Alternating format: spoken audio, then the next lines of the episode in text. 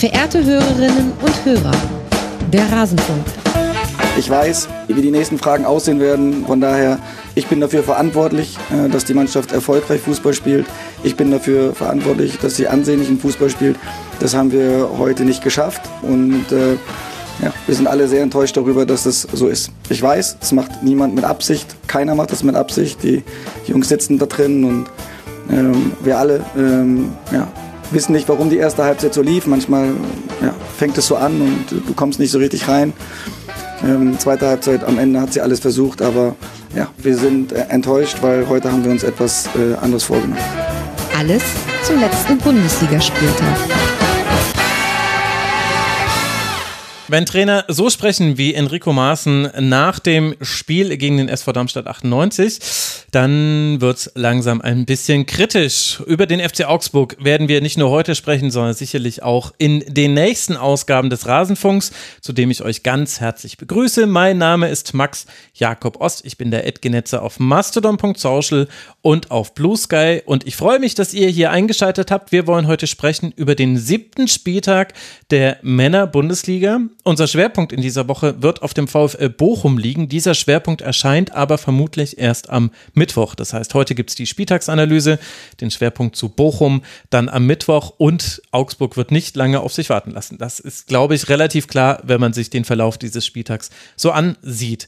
Ich habe zwei tolle Gäste hier. Ich freue mich extrem, hier eine Stimme zu haben, die ihr alle kennt, von Sky, von Prime Video. Er hat, äh, er hat Europa zum Ryder Cup Gewinn kommentiert. Ich sage es einfach mal, wie es ist. Jonas Friedrich ist hier. Hallo Jonas. Ich grüße dich, ich grüße euch. Hallo zusammen. Schön, dass du hier bist, obwohl du ja wirklich ein gutes äh, Pensum hast. Und unter der Woche noch in äh, Kopenhagen, jetzt am Wochenende wieder im Einsatz. Ja, aber ähm, also Justament, jetzt ist ja also Länderspielzeit. Ähm, das ist sozusagen der, der, der Urlaub des kleinen Mannes. er beginnt für mich jetzt. Ähm, schönste Zeit, ähm, die man sich vorstellen kann. Dementsprechend habe ich fast alle Zeit der Welt äh, heute. Sehr gut. Und äh, vorsichtig, äh, Länderspielpause ist der Urlaub des kleinen Mannes. Das hat sich Julian Nagelsmann einst auch mal gedacht. Ja, little did he know. Genau. ja, genau. Äh, aber ich habe ja jetzt gehört äh, von Uli Hoeneß himself, äh, er hätte ihn natürlich nicht entlassen. Das war natürlich die Ver Entscheidung des Vereins. Da hatte Uli Hoeneß nichts mit zu tun. Aber lasst uns nicht über alte Männer sprechen, lasst uns mit jungen Männern sprechen. Jan-Lukas Elskamp ist auch hier. Hallo Jan-Lukas, schön, dass du da bist. Ja, hallo, schön, dass ich dabei sein kann. Ja, ich freue mich auch, dass du hier bist. Wir wollen heute sprechen über den Spieltag. Vorher natürlich noch der Hinweis, der Rasenfunk ist allein crowdfinanziert. Alles, was hier stattfindet, und das ist ja wirklich eine Menge inzwischen, das ist von euch finanziert. Rasenfunk.de slash supportersclub, da könnt ihr uns unterstützen und auf kiosk.rasenfunk.de ebenfalls, wenn ihr unser Merch erwerbt. Da gibt es unter anderem, das habe ich nicht geplant, mir fällt gerade auf, ich habe ja gerade hier eine Rasenfunktasse. Also, die könnt ihr da kaufen. Die ist toll. Und in dieser Sendung danke ich äh, Char Körbel, Felix und Moritz und Max Jakob Ost, Fan Number One. Ja, herzlichen Dank. Ich bin auch Fan von dir, denn du bist Supporter. Äh, wenn ihr auch genannt werden wollt, dann müsst ihr euch registrieren auf rasen.de slash supportersclub und dann werdet ihr vielleicht nach dem Zufallsprinzip hier ausgewählt. Wir gehen heute die Tabelle von oben nach unten durch. Vor dieser Länderspielpause gibt es nochmal so ein bisschen Orientierung, wo die Vereine stehen. Und praktischerweise beginnen wir damit gleich mit dem Tabellenführer, dem aktuellen, und dem Tabellenletzten, dem aktuellen. Das eine ist Leverkusen, das andere ist der erste FC Köln. Unter der Woche konnte Leverkusen bei Molde noch mit 2 zu 1 gewinnen und auch am Wochenende lief es sehr, sehr gut gegen den FC. Immer noch keine Pflichtspielniederlage für Leverkusen. In einem souveränen Spiel machen Hofmann, Frimpong und Boniface die Tore. Nennenswerte sind aber fast die Chancen, die liegen gelassen wurden. Also dieser Sieg hätte noch höher ausfallen können. Jonas, du nickst. Warum ist denn Leverkusen gerade überhaupt nicht beizukommen und warum hat es dann auch der FC nicht geschafft? Also der Bus rollt. Ähm, das, er ist nicht geparkt, er rollt. Der, ist, der rollt. Äh, und wie? Also in fast jeder Aktion ist eine unfassbare Überzeugung zu spüren bei Bayer Leverkusen. Und letztlich ist es eine total, also es ist bei, mit Abstand die spielstärkste, formstärkste und derzeit beste Mannschaft der Bundesliga. Ähm, Im Grunde auf jeder Ebene. Und ähm, auch wenn wir jetzt schon mittendrin sind in der Saison, also man kommt einfach nicht drum rum. wie großartig diese Personalplanung war. Da ist einfach alles gelungen. Und wenn man nur mal so kurz den Abgleich macht, äh, auch weil es jetzt gerade gegen Köln geht, dann kommt man auch auf diesen Leistungsunterschied. Ne? Also nimmst mal das Linksverteidiger-Thema. Das ist vielleicht das greifbarste. Da hast halt letztes Jahr noch äh, in Jonas Hector einen der spielstärksten und zuverlässigsten Linksverteidiger der Liga gehabt. Jetzt nimmer. Ähm, und, bei, und das liegt nicht an Paccarada. Ne? Also jetzt sozusagen, dass es bei Köln ähm, möglicherweise gerade so dramatisch schlecht läuft. Streiche möglicherweise. Ähm, so, und ähm, Grimaldo, ähm, ich habe den bei Benfica oft spielen sehen und ähm, habe mich auch mit Roger Schmidt äh, zwei, dreimal über den unterhalten. Deswegen war ich vorgewarnt. Ähm, das ist, der hat ein un, also der hat, das, das ein, das macht unfassbar Spaß, dem zuzugucken. Ähm, der hat einen Freistoß, ähm, da würde vielleicht sogar Cristiano Ronaldo in his prime mal vielleicht kurz drüber nachdenken, wenigstens einmal im Spiel zur Seite zu treten und ihm einzugeben, weil der wirklich, ähm, das, das ist gnadlos und dann ist das natürlich ein total energiegeladener Spieler, ähm, ein absoluter, ich will nicht sagen Glücksgriff, sondern glücklich insofern, er ist nicht der schnellste und deswegen, äh, das ist meine ich zu wissen, der Hintergrund, der Grund dafür, warum die Premier League die Finger von ihm gelassen hat. Und so konnte Leverkusen äh, an ihn rankommen. Und ähm, aber in diese Mannschaft, in der halt äh, passt er einfach perfekt und ist jetzt ein äh, ja, spielmachender Linksverteidiger, der ja, dieser Mannschaft so ein unglaubliches Upgrade gibt. Das ist jetzt nur ein kleines Segment. Ne? Ähm, äh, da gibt es jetzt noch diversere Randstories. Jonas Hofmann wäre so eine weitere, der noch nicht mal so die noch nicht mal so gut stattgefunden hat in den äh, ersten oder letzten Wochen jetzt in diesem Spiel, aber halt auch voll drin war. Und ähm, inzwischen hat kommt halt alles zusammen. Die Mannschaft hat ein unglaubliches Selbstvertrauen entwickelt. Die Mannschaft fliegt äh, über den Platz, sie float. Ähm, es, ich, ich wüsste, ich könnte jetzt nicht sagen, welches dieser drei Tore das schönste war. Also ähm, mhm. fällt mir schwer. Ähm, da ist eins äh, spielerischer und anspruchsvoller als das andere. Und ähm, ja, wir reden von einem 3 zu 0, wir reden von einem Derby, in dem ja möglicherweise auch nochmal ein paar andere Themen reinkommen in so ein Spiel. Ähm, was weiß ich, äh, Nähe, Leidenschaft, Kampf, es hat alles nicht stattgefunden am Ende des Tages ist eigentlich viel darüber gesagt, wenn man weiß, dass Marvin Schwebe, der mit Abstand äh, beste Kölner auf dem Platz war und ähm, ja eigentlich allein dafür gesorgt hat, dass es beim 3 zu 0 geblieben ist. Ne?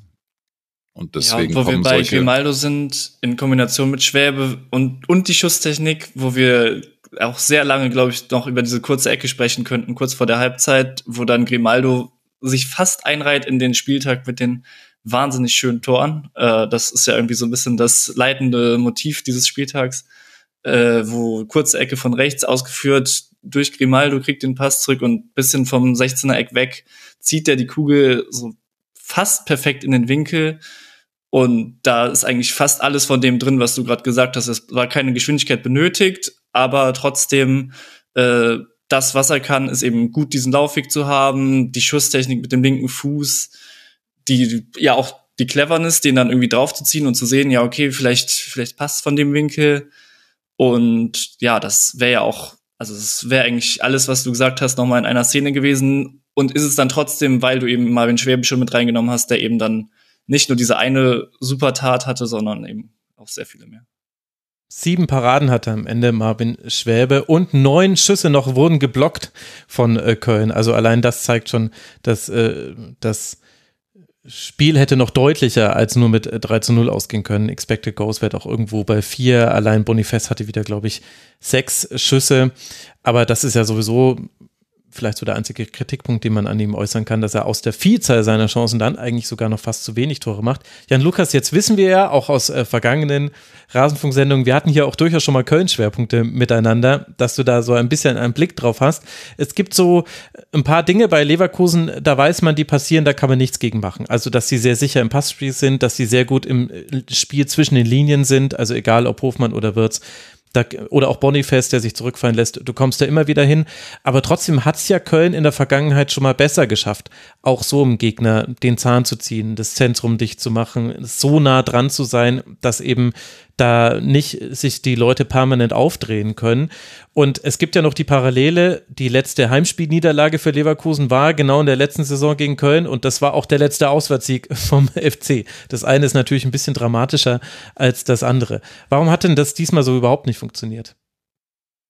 Also ich glaube, man muss halt da wirklich über Leverkusen sprechen. Also das ist wirklich sowas von gut und es sind ja schon ganz andere Kaliber daran gescheitert. Und also klar, das war auch wahrscheinlich die schwächste Leistung vom FC in der Saison, die eigentlich sonst es immer geschafft haben, die Spiele wenigstens knapp zu gestalten. Mhm. Aber das hatte gestern in den Phasen, du sagst es, im Mittelfeld gab es überhaupt keinen Zugriff, glaube ich, eher damit zu tun, dass Leverkusen den Ball einfach dann so gut schon dahin weitergespielt hat, wo dann auch noch genau der Raum war. Das wirkte alles so flüssig. Und da ist es dann eben auch schwer, wenn wir jetzt vorhin schon über die äh, qualitativen Unterschiede auf den Positionen gesprochen haben, da dann wirklich auch A, die Intelligenz zu haben, wo geht der nächste Ball hin und B, dann in den Zweikampf zu kommen.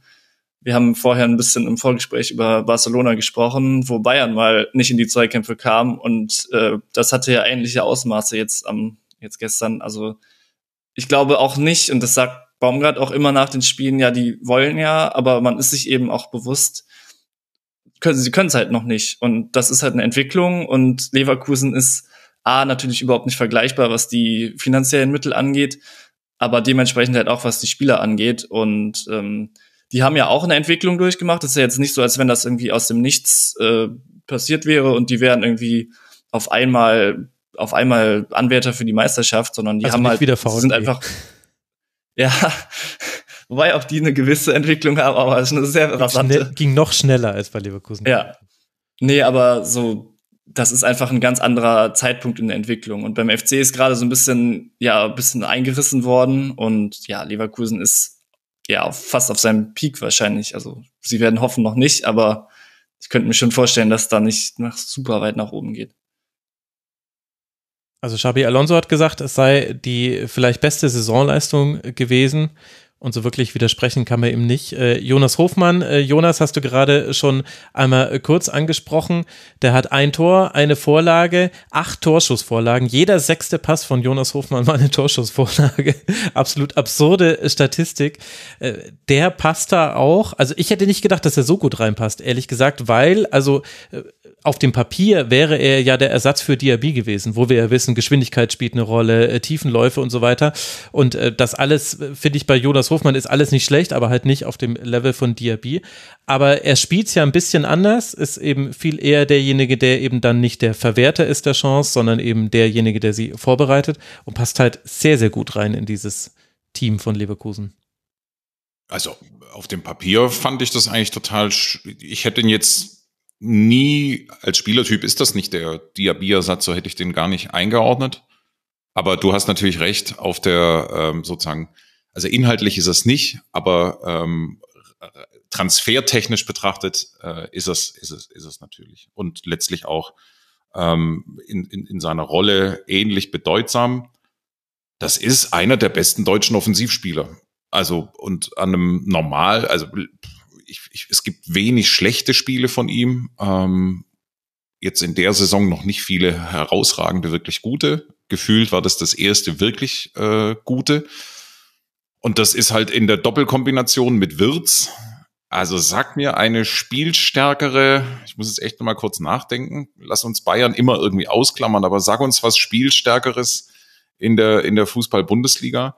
Ähm, es ist auf, auf, auf, auf dem Papier einfach eine Mannschaft, die eigentlich jederzeit dazu in der Lage sein kann und muss, ähm, auch einen tiefen Block auseinanderzuspielen. Ähm, und deswegen, Jonas Hofmann ist in Normalform ein safer Nationalspieler. Ähm, und jetzt kann man sagen, das ist möglicherweise nicht der Typ, der die Massen hinter sich vereint und äh, vielleicht jetzt nicht der emotionalste äh, aller Spieler und hat jetzt vielleicht nicht so die Riesenwirkung, aber das ist ein, das ist ein wunderbarer Fußballer, ein, ein, ein Riesenkicker, der halt auch nochmal ein ganz anderes Fundament reinbringt äh, in diese Elf. Ähm, für Gladbach ein Riesenverlust. Ich habe eigentlich, als ich von dem Transfer damals hörte, ähm, es war ja total überraschend, weil es mhm. ein gefühltes Commitment gab äh, von, von Hofmann ähm, an Borussia Mönchengladbach. Und mein instinktiver Gedanke war, jetzt wird's echt dünn bei äh, Borussia Mönchengladbach. Und ich dachte, um Himmels Willen, Leverkusen jetzt der auch noch. Ähm, das sofort äh, irgendwie gedacht, das ist der, das ist der, der, der perfekte Spieler zu Wirtz, neben Wirtz, ähm, weil das gehört ja auch zur Wahrheit. Bei Diaby alles richtig, was du sagst, aber es ist ja immer noch genügend Geschwindigkeit äh, in diesem Kader. Also ähm, Du hast ja noch Zwar manchmal ja auch witzigerweise von Leuten, von denen man es gar nicht so vermutet. Also ich muss bei, bei Tar muss ich immer wieder, äh, auch im gesetzten Alter, äh, komme ich ins Staunen. Frimpong meine ich jetzt eigentlich, ist, ist ja eh noch da geblieben. Und dementsprechend ist es einfach von der Mischung insgesamt sehr, sehr stimmig, was äh, Bayer Leverkusen sich da zusammengestellt hat. Auch da sind wir jetzt wieder ähm, bei gerade im direkten Vergleich zu Köln einfach einer sehr, sehr gelungenen Personalplanung. Und wenn man jetzt noch den Sechser dazu nimmt, ähm, was auf Kölner Seite ja sozusagen der nächste eigentlich nicht wirklich, noch nicht wirklich ersetzte Spieler ist, sprich Skiri. Und wir auf der anderen Seite halt sehen, dass äh, Granit Xhaka aus der Premier League zurückkommt in die Bundesliga und in keiner Weise irgendwie so die Ausstrahlung hat, oh, ich lasse es jetzt hier auslaufen und ähm, habe halt noch einen Vertrag äh, unterschrieben nach der Premier League, sondern ja, einen extrem überzeugenden, sehr willigen Eindruck hinterlässt, ähm, ja, dann kommt man halt auf ja, nächste Parallele, kommt man halt auf einen klaren 3 zu 0 Unterschied zwischen ja, diesen beiden Teams mit äh, einem Haufen Tabellenplätzen dazwischen. Aber wirklich, also Palacios und äh, Chaka hatten das Spiel absolut im Griff. Granit Xhaka hat exakt 100 Pässe zum Mitspieler gebracht bei 107 gespielten Pässen. Das heißt, äh, auch weniger in Mathe Bewanderte bekommen da eine 93% Passquote im Kopf noch raus. Palacios mit 97% Passquote bei 116 gespielten Pässen. Der hat nur vier Fehlpässe gespielt. Also das war das, äh, was ich vorhin meinte, Jan Lukas, mit dass es keinen Zugriff gab. Und äh, bei Leverkusen, letzte Beobachtung äh, noch äh, zu Leverkusen, das fand ich ganz interessant, weil das ist mir bisher noch nicht aufgefallen. Als äh, Köln im 5-4-1 gegen den Beistand, also tiefer verteidigt hat. Da ging es dann nur noch darum, das Spiel letztlich irgendwie halbwegs barmherzig zu gestalten. Da hat Leverkusen meiner Meinung nach zum ersten Mal im 2-4-4 von De Serbi aufgebaut. Also dieses 2-4-4 mit äh, zwei Innenverteidigern, zwei zentralen Sechsern, die auch relativ eng beieinander stehen. Kosunu ist nach vorne gegangen, Frimpong hat in die letzte Linie geschoben und dann, sie haben es ehrlich gesagt gar nicht gebraucht an der Stelle, aber es fand ich interessant, weil, also, dass sie so konsequent gespielt haben, ich kann mich nicht dran erinnern, das in der Saison schon mal gesehen zu haben. Das heißt, da gibt es auch noch eine Weiterentwicklung. Und dann ein letztes Wort, äh, Jan Lukas, äh, zu Köln, auch wenn wir dann ganz leicht über der Zeit sind. Aber wenn ich jetzt äh, dich hier habe, dann möchte ich das, möchte ich das mit angesprochen haben. Köln liegt auf dem letzten Tabellenplatz. Es kommen jetzt natürlich, kommt noch ein schwieriges Spiel, das Derby gegen Gladbach. Aus verschiedenen Gründen möchte man das nicht verlieren. Dann geht es nach Leipzig und dann spielt man gegen Augsburg und gegen Bochum, außerdem noch gegen Darmstadt und gegen Mainz das sind dann Spiele, die muss man schon gewinnen. Man sieht gerade, dass bei Köln Dinge da sind, aber dass so Kleinigkeiten fehlen. Also ein Carstensen schlägt nicht die Flanken wie Benno Schmitz äh, und Florian Kainz spielt vielleicht nicht so gut wie zuletzt und ein Paccarade, das hat Jonas ja auch schon gesagt, ist kein Jonas Hector. Wie groß sind die Sorgenfalten auf deiner Stirn, wenn du an den FC denkst? Ich bin eigentlich ein sehr optimistischer Mensch, würden manche sagen, das passt ja, wenn du in Köln lebst. Ähm, ich bin immer noch optimistisch, weil ich eben auch sehe, gegen wen hat man gespielt. Es waren jetzt Dortmund zum ersten Spieltag, dann hatte man noch Hoffenheim, Stuttgart, die in einer total guten Form sind. Also es ist ja immer auch so ein bisschen Spielglück oder Spielplanglück, wann man jetzt gegen welchen Gegner spielt. Das ist in diesem Jahr wirklich sehr schief gelaufen, aber, und das ist ja dann auch die Sache, es waren sehr viele knappe Spiele, wo ich am Anfang als, wie gesagt, Optimist dachte, ja, gut, wenn man jedes, oder es war knapp, knapp verloren, wir können mithalten. Aber wenn man dann zum sechsten oder siebten Mal, beziehungsweise jetzt waren es ja nur sechs Mal, knapp mitspielt und dann doch aber verliert, dieses Spiel ausgenommen, das war, glaube ich, da braucht keiner irgendwie von knapp sprechen, dann ist, merkt man schon, da fehlt was. Und es sind eben, wenn wir jetzt oft im letzten Jahr darüber gesprochen haben, dass es so einen zentralen Block gab mit Hector, der auch schon als Linksverteidiger sich aber sehr zentral orientiert hat oder zumindest eine zentrale Figur war. Skiri in der Mitte, Selke, der jetzt diese Saison viel ausgefallen ist. Das ist ja immer sehr wichtig, die guten Spieler in der Mitte des Platzes zu haben. Und das fehlt halt gerade total. Es gibt Stabilität nirgendwo. Es ist eine Entwicklung, wie gesagt, aber wenn alle, alle noch am Anfang der Entwicklung sind, dann merkt man das eben auch gegenseitig, dass sich da keiner eben Sicherheit gibt, was Hector und Skiri im letztes Jahr sehr gut aufgefangen haben. Von daher bleibe ich dabei und das wurde auch auf der Mitgliederversammlung sehr klar gesagt, es ist auch einfach nicht anders drin gewesen. Die, das, die Finanzen machen es nicht mit. Man kann nicht einfach irgendwie Sechser X und Linksverteidiger Y holen, die dann einfach sagen, ja gut, dann spielen wir jetzt selber gehobenes internationales Niveau, sondern es war alternativlos, jetzt eben auf eine Entwicklung zu setzen und das bleibt ja diesen Vereinen auch nicht anders, es bleibt nichts anderes übrig, als zu scouten und zu hoffen, die Spieler wachsen irgendwann in die Rollen. Und mit Martel hat man ja eigentlich jemanden, dem man das auch zutrauen kann. Und dementsprechend glaube ich auch, sind die Ansätze da, um seine, ja, vielleicht sechs, sieben, wenn es gut läuft, acht, neun Spiele in der Saison zu gewinnen und dann, dann kann man eben hoffen, dass es reicht und es wird andere Vereine geben, die ähnliche Probleme haben und ja, mhm. das wird man dann sehen, wenn die Gegner, wie gesagt, kommen, die dann doch noch klarer auf Augenhöhe sind. Martel ja auch zurückgekehrt. Das ist ja eine der äh, guten Nachrichten gewesen vor diesem Leverkusen-Spiel. Und vielleicht hätte er, auch wenn die Situation in der Tabelle ein bisschen anders wäre, jetzt nicht gleich auch sofort spielen müssen da auf der Doppel-6. Also gegen Gladbach geht's weiter für Köln zu Hause nach der Länderspielzeit jetzt dann. Und für Leverkusen geht's dann zum VfL Wolfsburg. Und das baut uns auch gleich schon eine Brücke zu dem Spiel, über das wir jetzt sprechen wollen. Nämlich, wir kommen zum Tabellenzweiten dieser Tabelle. Das ist nicht der VfL Wolfsburg, sondern der VfB Stuttgart mit einem Spieler, der nicht aufhören kann, Bundesliga-Geschichte zu schreiben. Also, was hat er jetzt wieder getan? Sero Girassi.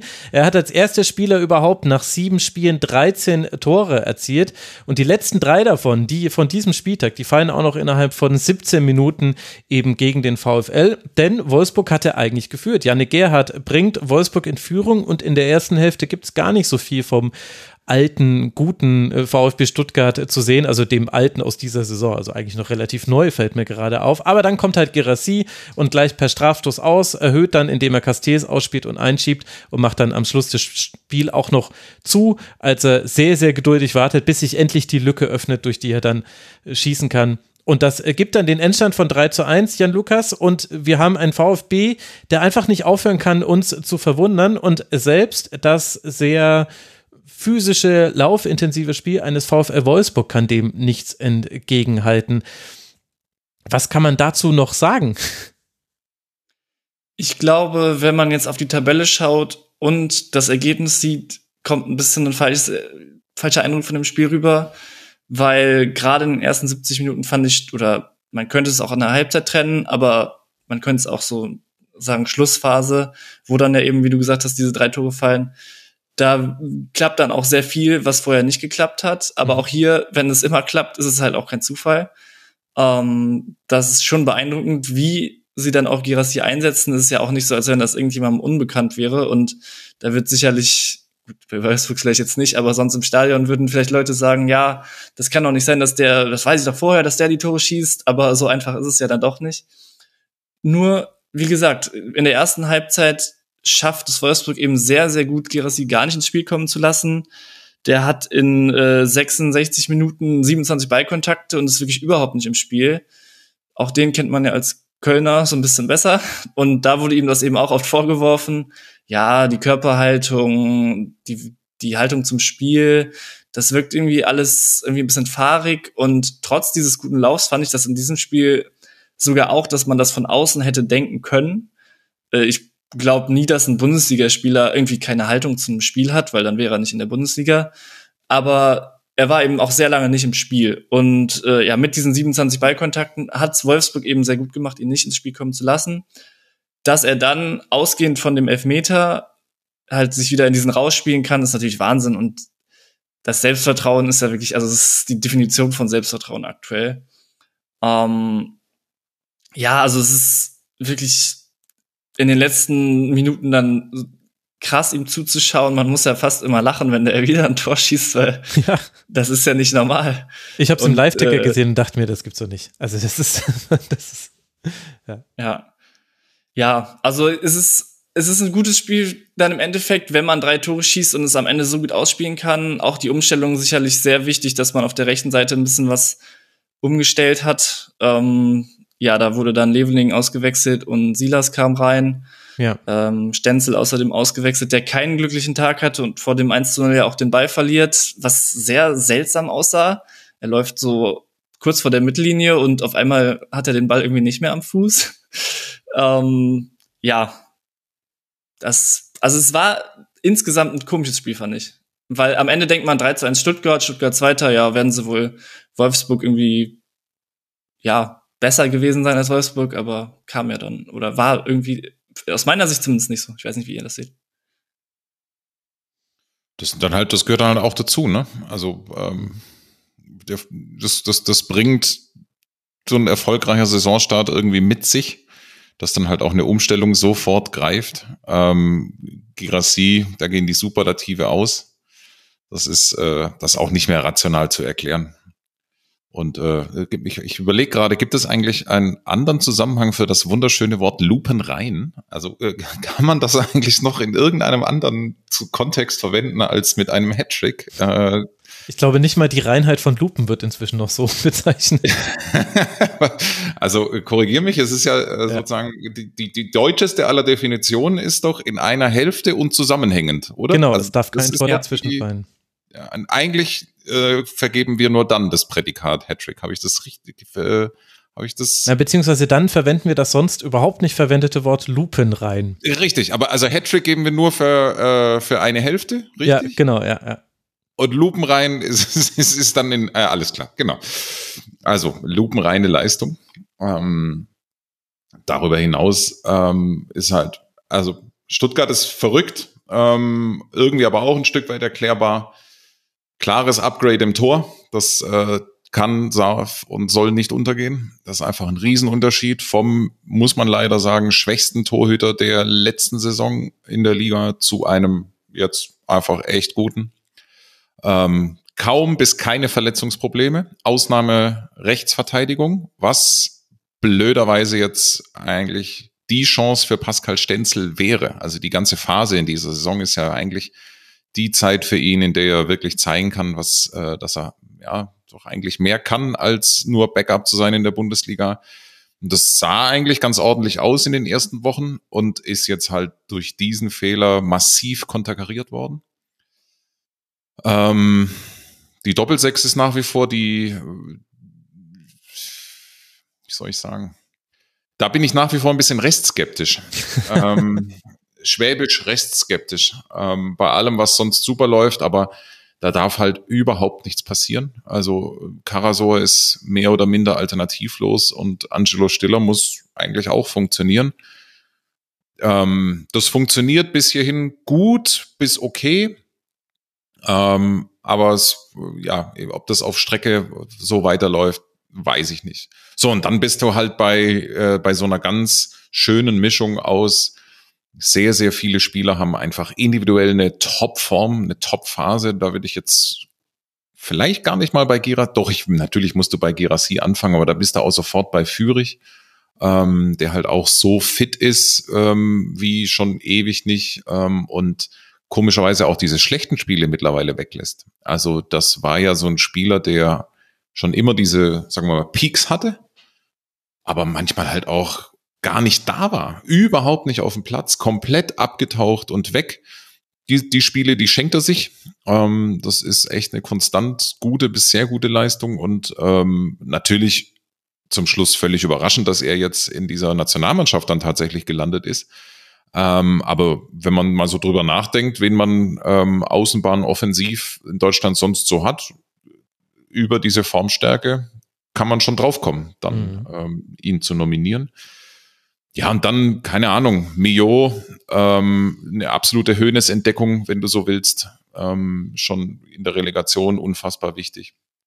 Silas ist wieder fit. Ähm, nahezu vollständig und war ja auch ein wesentlicher Bestandteil äh, davon, dieses Spiel zu drehen. Du hast es ja schon gesagt, im Grunde kam mit der Umstellung die Wende, was war das irgendwann mal, 60., 65. Mhm. Ähm, ja, und dann kommt halt so viel zusammen, ähm, dass der VfB zu Hause so ein Selbstvertrauen entwickelt hat. Ich war in den ersten beiden Heimspielen der Saison, äh, war ich da. Das war, was war es, ein 5-0 und ein 5-0? Ähm, mhm, genau, Bochum und da hat sich, da hat sich das gewissermaßen abgezeichnet. Äh, speziell das Freiburg-Spiel hat, äh, fand ich, fand ich sehr erstaunlich. Und mit diesem Saisonverlauf ähm, ist es dann halt auch möglich, selbst ein VfL Wolfsburg äh, in, der, in dieser Phase dann eben klar zu besiegen. Ähm, weil, das muss man schon sagen, im, ich hätte jetzt eigentlich Wolfsburg als den bislang zu Hause stärksten Gegner für den VfB eingestuft. Äh, die sind einmal in Leipzig fies überrollt worden. Ähm, aber ansonsten jetzt, wenn man die Gegner zu Hause anguckt, dann war das jetzt eigentlich schon ähm, der erste dickere Brocken.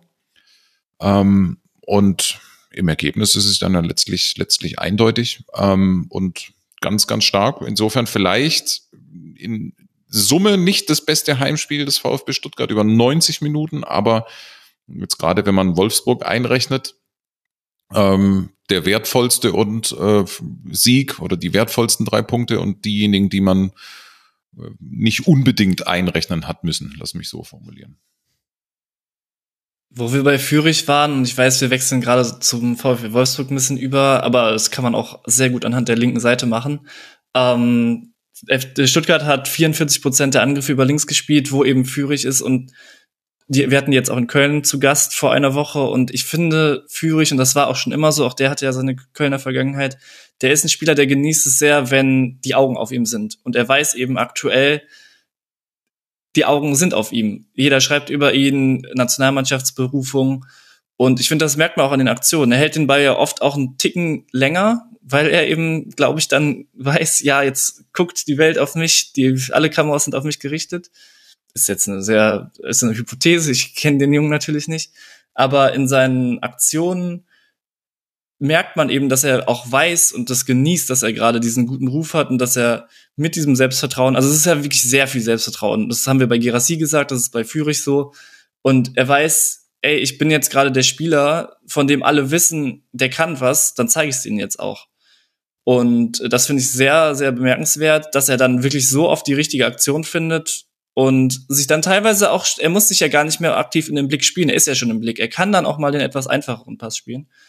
Und ähm, wo wir jetzt schon bei der linken Seite sind, beim VfL Wolfsburg ist das insbesondere in der ersten Halbzeit eben Thiago Thomas, der mit Stuttgarter Vergangenheit äh, wahnsinnig gut äh, spielt, hat, glaube ich, ähm, sechs Dribblings. Mhm. Auch er sorgt dafür, dass Stenzel so ein bisschen ins Wanken gerät. Vielleicht hängt es ja auch ein bisschen damit zusammen, dass er dann irgendwie im Aufbau sich ein bisschen mehr unter Druck gefühlt hat vor dem 1-0. Aber was für ein Geschwindigkeitsvorteil Thiago Thomas gegenüber Stenzel hatte, wie er sich dann einmal den Ball über links in den Strafraum vorlegt und einfach die Schritte machen kann und der Gegenspieler überhaupt nicht hinterherkommt und immer, immer wieder diese Dribblings aufziehen kann, das fand ich wirklich sehr, sehr bemerkenswert. Hatte auch schon überlegt, den als Unsung Hero zu nennen, aber Heroes sorgen ja dann doch meistens dafür, dass ihre Mannschaft gewinnt und oder dass irgendwas Erfolgreiches passiert. Dementsprechend dann jetzt diese kleine Lobpreisung, weil das war wirklich herausragend gut, was Thiago Tomas da auf der linken Seite veranstaltet hat. Da hat Nübel auch mehrmals beim Stand von äh, 1 zu 0, 0 zu 1, Entschuldigung, sehr gut pariert, wenn auch aus spitzem Winkel. Dann schließe ich an mit der Lobhudelei auf denjenigen, der es bei mir auch nicht zum Unsung Hero geschafft hat, nämlich Yannick Gerhardt, der verhindert noch das 0 zu 1, macht dann innerhalb von zwei Minuten, also zwei Minuten danach, macht er das 1 zu 0, vergibt allerdings auch fünf Minuten später die Chance auf das 2 zu 0. Da trifft er den Ball nicht richtig im Strafraum. Ich finde, das war ein sehr, sehr guter Auftritt von Yannick Gerhardt. Und insgesamt fand ich, dass dieses Spiel fast mehr über den VfL Wolfsburg aussagt als über den VfB Stuttgart. Und zwar folgendes sind meine persönlichen Beobachtungen. Also, sie haben es in der ersten Hälfte relativ gut gespielt, 4-4-2, recht schmal, relativ hoch auch. Ich glaube, da wollte man den Zwischenlinienraum klein halten. Das hat ganz gut funktioniert, weil Stuttgart in dem Spiel die Ecke im 4-4-2, also quasi zwischen den vorderen zwei und den hinteren vier da, äh, die musste ja irgendwie bespielen. Da musste jemand rauslocken, dann kannst du seitlich reinspielen. Normalerweise macht es Stenzel blind, hatte einen schlechten Tag, hat nicht geklappt. Ito macht das ja eigentlich lieber übers andere bin, das hat er sich nicht getraut, das ist auch okay, weil Wolfsburg stand gut. Aber was ich bei Wolfsburg wirklich bemerkenswert finde, und das ist jetzt nichts Gutes für den VfL, sind zwei Beobachtungen. Das eine ist, dass in der zweiten Hälfte Wolfsburg keinen nennenswerten Ballbesitz hatte, 33 Prozent nur noch, erste Hälfte waren 48 und das obwohl der VfB zwar hoch angelaufen ist, aber gar nicht so krass gepresst hat. Also die Stuttgarter waren nur da und das hat schon gereicht, dass ständig lange Bälle geschlagen wurden und dann war der Ball weg. Das waren auch so lange Bälle ins Nichts. Dann, also der, so hatte der VfB hat seinen äh, Ballbesitz gewonnen und dann geht Baku einmal noch total, also das darf er einfach nicht machen. Er darf nicht vorm 1 zu 2 so ins Dribbling gehen, wie er es da gemacht hat und dann verliert er da den Ball. Und äh, die zweite Beobachtung ist, also neben dem, dass man sich davon schon hat aus dem, aus dem Konzept bringen lassen, ist, dass Wolfsburg meiner Meinung nach keine konstruktive Basis hat, auf die man in schwierigen Momenten in einem Spiel zurückfallen kann, weil sie haben kein gutes etabliertes Passspiel, obwohl da Swanberg, Arnold spielen, ein Gerhard, der ein gutes Spiel gemacht hat. Aber das Team, das besser mit dem Ball umgegangen ist, war das Team, was letztes Jahr fast abgestiegen wäre. Und das finde ich wirklich krass. Also im, so in, im direkten Gegensatz das zu sehen, ich hätte auch gedacht, Wolfsburg ist eine viel größere Hürde, aber die sind dafür einfach nicht gut genug am Ball. Und das sagt ein bisschen was über den VfB Stuttgart, aber ich finde auch durchaus was über den VfL Wolfsburg. Und das ist erstaunlich. Und Nico Kovac hat es so ein bisschen wegmoderiert in der Spieltagspressekonferenz. Ja, wir mussten viel laufen, deswegen wird man dann auch müde. Ist halt schade, wenn das passiert und ärgert uns natürlich auch. Aber ich persönlich, weiß nicht, ob ich da jetzt überkritisch bin, aber ich würde das kritischer sehen und würde das auch intern anders thematisieren, weil es kann eigentlich nicht sein, dass, dass du natürlich gegen einen formstarken Gegner, aber eigentlich darfst du dieses Spiel nicht auf diese Art und Weise so weggeben, dass wir alle sagen, völlig klarer Sieg für den VfB und wir alle haben aber auch gesagt, über 90 Minuten war es gar nicht so doll, aber insgesamt halt hinten raus. Also schon erstaunlich beim VfL. Ich wollte nur mal kurz darauf hingewiesen haben. Ja, fair point. Passt auch äh, ganz gut zu dem, äh, was war das, das Dortmund-Spiel neulich? Mhm. Ähm, das 0 zu 1, ja. Ich so drüber nachdenke, es ist schon so, dass ähm, ich, das ist schon das große Manko eigentlich, dass sie äh, im, im Grunde mit dem, auch was mit der Mannschaft natürlich an Einzelspielern möglich wäre, fußballerisch ist es zu dünn. Also ähm, das sind, das sind jetzt auch genau die zwei Eindrücke, die ich habe, aber ähm, das ist eigentlich eine Mannschaft, die ein Spiel komplett dominieren können müsste. Und ähm, du hast schon recht, gerade wenn du auswärts 1-0 vorne bist, ähm, den VfB dann so reinzulassen, das ist, ist gefährlich. Vielleicht hat auch die Auswechslung verletzungsbedingt von Yannick Gerhardt noch eine kleine Rolle gespielt, aber trotzdem will ich nicht komplett gelten lassen. Wir werden jetzt dann den, den Vergleich haben, wie die spielerischen Mittel des VfL sind, denn man hat jetzt gerade gegen den VfB gespielt, der das ganz gut macht, aber jetzt kommt dann zu Hause Leverkusen und die macht es natürlich richtig gut. Also da haben wir dann direkt die Kontrastfolie zum VfL und der VfL selber wird auch äh, alles aus dieser Bundesliga erleben innerhalb von zwei Spieltagen. Heimspiel gegen Leverkusen, Auswärtsspiel bei Augsburg, da ist ja alles mit dabei, was die Bundesliga dir anbietet. Mit wir dürfen aber Uyong Jong dürfen wir nicht äh, runterfallen lassen. Ha, ja, ähm, okay. Das ist vielleicht, also es ist nicht die beste Nachricht für den VfB an diesem Wochenende, aber äh, eine, eine sehr, sehr gute. Ähm, weil das ja ein nach meinem Verständnis äh, sehr, sehr riskanter Transfer war. Mhm. Also wenn es blöd gelaufen wäre, dann hätte der zum Militärdienst müssen. Ich hoffe, ich zähle es kein Blödsinn, ich meine zwei Jahre. Genau. Ähm, und da kommst du nicht umhin. Und dann hätte der VfB für einen einstelligen Millionenbetrag eigentlich, äh, ja, hätten sie im Kamin räuchern können. Jetzt äh, gibt es aber diese total strange Ausnahmenehmung, wenn du ich glaube, eine Goldmedaille mhm. ähm, äh, gewinnst für Südkorea. Und das ist ja jetzt bei den Asienspielen gelungen. Äh, dann kommt man mit so einer Kurzversion davon. So ein paar Wochen Grundwehrdienst äh, und that's it. Ähm, und dementsprechend hat äh, ja Uyong Jong kann weiterhin äh, voller Kaderspieler beim VfB Stuttgart sein und bleiben.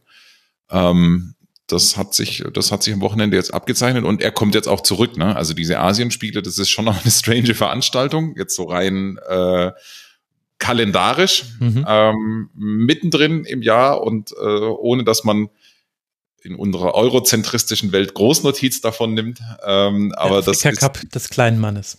Richtig, genau, sehr schön. Ähm, insofern glaube ich, äh, neben dem äh, Ergebnis vielleicht die beste Nachricht für den VfB. Absolut. Ich habe jetzt noch ein bisschen Zeit, mir einen anderen Spieltags-Award auszudenken, denn da hatte ich die ganze Jong-Thematik hingeschoben. Und er hat ja sogar noch ein Tor gemacht. Im Finale gegen Japan zum 1 zu 1, 2 zu 1 hat man gewonnen. Südkorea übrigens jetzt dreimal in Folge die Asienmeisterschaft äh, gewonnen. Ob da dieser Militärdienst eine Rolle spielt, ich weiß es nicht. Zumindest von außen betrachtet scheint es nicht komplett unmöglich, denn Jong hat auch schon in der kompletten K.O.-Runde wirklich viele Tore gemacht. Ich glaube, am Ende waren es sogar sechs Stück die er da gemacht hat, von Achtelfinale bis zum Finale. Und das freut auch den SC Freiburg, denn damit erhöht sich die Ablösesumme noch ein bisschen. Nur Gewinner an diesem Spieltag. Ist es nicht schön? Und jetzt geht es dann weiter für den Zweitplatzierten der ersten Liga auswärts an die alte Försterei. Das wird das erste Spiel für den VfB, nachdem man dann unter anderem ja seinen Nationalspieler Chris Führig bei sich zu Hause zurück begrüßt hat. Auch ein Satz, den hätte man vor dieser Saison ganz sicher so nicht gesagt, aber das ist doch das Schöne am Sport. Dann blicken wir weiter in der Tabelle und da begrüßt uns der FC Bayern. Der hat zu Hause gespielt gegen den SC Freiburg und Christian Streich sagt nach dem Spiel über diese Partie, die Voraussetzungen waren denkbar ungünstig. Wir haben alles getan, aber wir waren ohne Chance heute und das ist tatsächlich mehr oder weniger sprichwörtlich oder genau sinnstiftend so gemeint. Denn tatsächlich, manche Seiten geben einen Expected Growth Wert von 0,0 aus für Freiburg. Manche sind ein bisschen netter und runden von 0,05 auf 0,1 auf. Es war auf jeden Fall nicht viel. Zwei Schüsse, keiner davon aufs Tor. Dafür hat der FC Bayern einige Male aufs Tor geschossen. Insgesamt waren es sechs Torschüsse und 21 Schüsse und drei Tore. Coman mit einer Flanke, die sich ins Tor senkt. Sané mit einem wunderbaren Solo, das dann Harry Kane mit einem Querpass auf ihn quasi veredelt. Und am Schluss dann ein abgefälschter Schuss von Coman und das ist dann das Endergebnis von 3 zu 0. Und dabei Jonas Zelter, das allerschönste Tor, vielleicht sogar dieses Spieltags, das zählte nicht. Denn die kalibrierte Linie, sie hat keinen Sinn für Fußballästhetik. Was Leroy Sané da mit Merlin Röhl gemacht hat, war ganz fantastisch und zeigt aber auch, Bayern war auch individuell deutlich überlegen. Ja, also es ist ein Jammer um dieses Tor, das muss man wirklich sagen. Das war äh, herausragend wirklich eine so eine unglaublich flüssige Bewegung in höchstem Tempo und dieser Abschluss, das ist purer Zucker. Und ähm, Leroy Sané ist, also es ist nicht letztlich nicht schlüssig zu erklären, diese Peaks, die er hat, diese Leistungsunterschiede. Ich finde, es gibt jetzt über die letzten drei Jahre betrachtet ähm, als Versuchszeitraum komme ich schon zu der Erkenntnis, dass er in schöner Regelmäßigkeit im Herbst ähm, stark spielt. Ähm, deswegen fand ich jetzt, also das ist nicht überraschend und zumindest jetzt in den letzten zwei Jahren jeweils dann blöderweise im Frühjahr ja, erhebliche Probleme hatte. Ähm, und es ist ein unfassbar phänomenaler Spieler am oberen äh, Ende wenn man die letzten Wochen so anguckt, er ist ähm, der most valuable Player gerade beim FC Bayern, hat mit Harry Kane ein unfassbar gutes Verständnis, schnelles und schönes Verständnis entwickelt. Also wie die beiden sich auf dem Platz suchen und oft auch echt finden, das sticht heraus, spielen hervorragend zusammen und das klickt. Ähm, und ja, was soll man sagen? Dann hat er immer wieder auch diese äh, so er hatte auch viele fleißige äh, Aktionen dazwischen, aber auch nicht immer. Also ähm, wenn man jetzt beispielsweise das Kopenhagen-Spiel mal näher betrachtet würde, würde man schon auf, äh, kommt man schon drauf, dass er sich auch Auszeiten gönnt und jetzt auch nicht bei jeder Defensivaktion äh, dabei ist und auch seinen Gegenspieler auch ganz gerne mal laufen lässt. Aber im Moment überkompensiert er das natürlich total mit ähm, ja, und so viele wunderschöne, gelungene Aktionen, Unterschieler, Unterschiedsspieler äh, im besten Sinne, ähm, weil er wirklich auch ja, Top-Leute ähm, vor enorme Probleme stellt, im Eins gegen Eins, im Tempo, in der Vorlage, ähm, im Abschluss. Und ähm, das ist, ja, ich, ich, ich bin noch, ich bin noch vorsichtig, weil ähm, eben weil es halt sozusagen wieder nur der Herbst ist und mhm. weil es äh, jetzt speziell bei diesem Club äh, und in dieser Saison und in dieser speziellen Konstellation eigentlich drum geht, äh, wäre es im Februar, März, April da. Ähm, und das wäre eigentlich viel, viel wichtiger für den Club und auch für ihn. Ähm, aber im Endeffekt, wenn man sich jetzt mal, wenn man es jetzt mal nur beim Moment belässt, ist es ähm, mit die beste Version von Leroy Sané, seit er in der Bundesliga zurück ist. Ich glaube, das, das kann man schon mal so sagen. Und darüber hinaus ähm, ist es, ist eigentlich ist das Spiel sehr schade, fand ich. Also so, weil äh, also das war eigentlich unnötig. Das ganze Spiel war irgendwie unnötig. Ne? Es war so, äh, der, der SC Freiburg hatte keine Chance und er hat es vorher gewusst und ähm, es war 90 Minuten darum bemüht, eine Klatsche zu verhindern. Und ähm, der FC Bayern hat es in weiten Teilen dankend angenommen und ist jetzt auch nicht komplett über sich hinausgewachsen. Lass es mich so formulieren, was unterm Strich dazu geführt hat, dass es ein, so habe ich es wahrgenommen, plätscherndes, ja. geschäftsmäßiges, ähm, wir müssen es halt spielen, wenn man schon mal, äh, ja, Spiel wurde. Jetzt sind wir schon mal alle da, die Arena Jetzt sind wir halt schon mal da, dann kicken wir halt. Ne? Ähm, für Kingsley Coman, wenn man es jetzt so in, in, den Einzelschicksalen, wenn du so willst, durchgeht, ähm, dann ist es natürlich so, dass seine Saison jetzt begonnen hat ähm, mit einem maximal glücklichen äh, Ding. Ähm, bislang ist er, ist er noch nicht so wirklich reingekommen in die Saison, muss man ja sagen. Harry Kane liefert, da weiß man, was man kriegt. Ähm,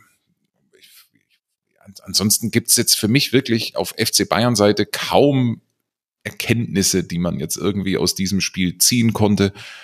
Noch nicht mal bei Goretzka, also wo man, man ist, ich finde es ja schon im Kleinen, eigentlich in jedem Spiel gerade so eine Frage, Mensch, wie funktioniert eigentlich der Mann neben ähm, Kimmich?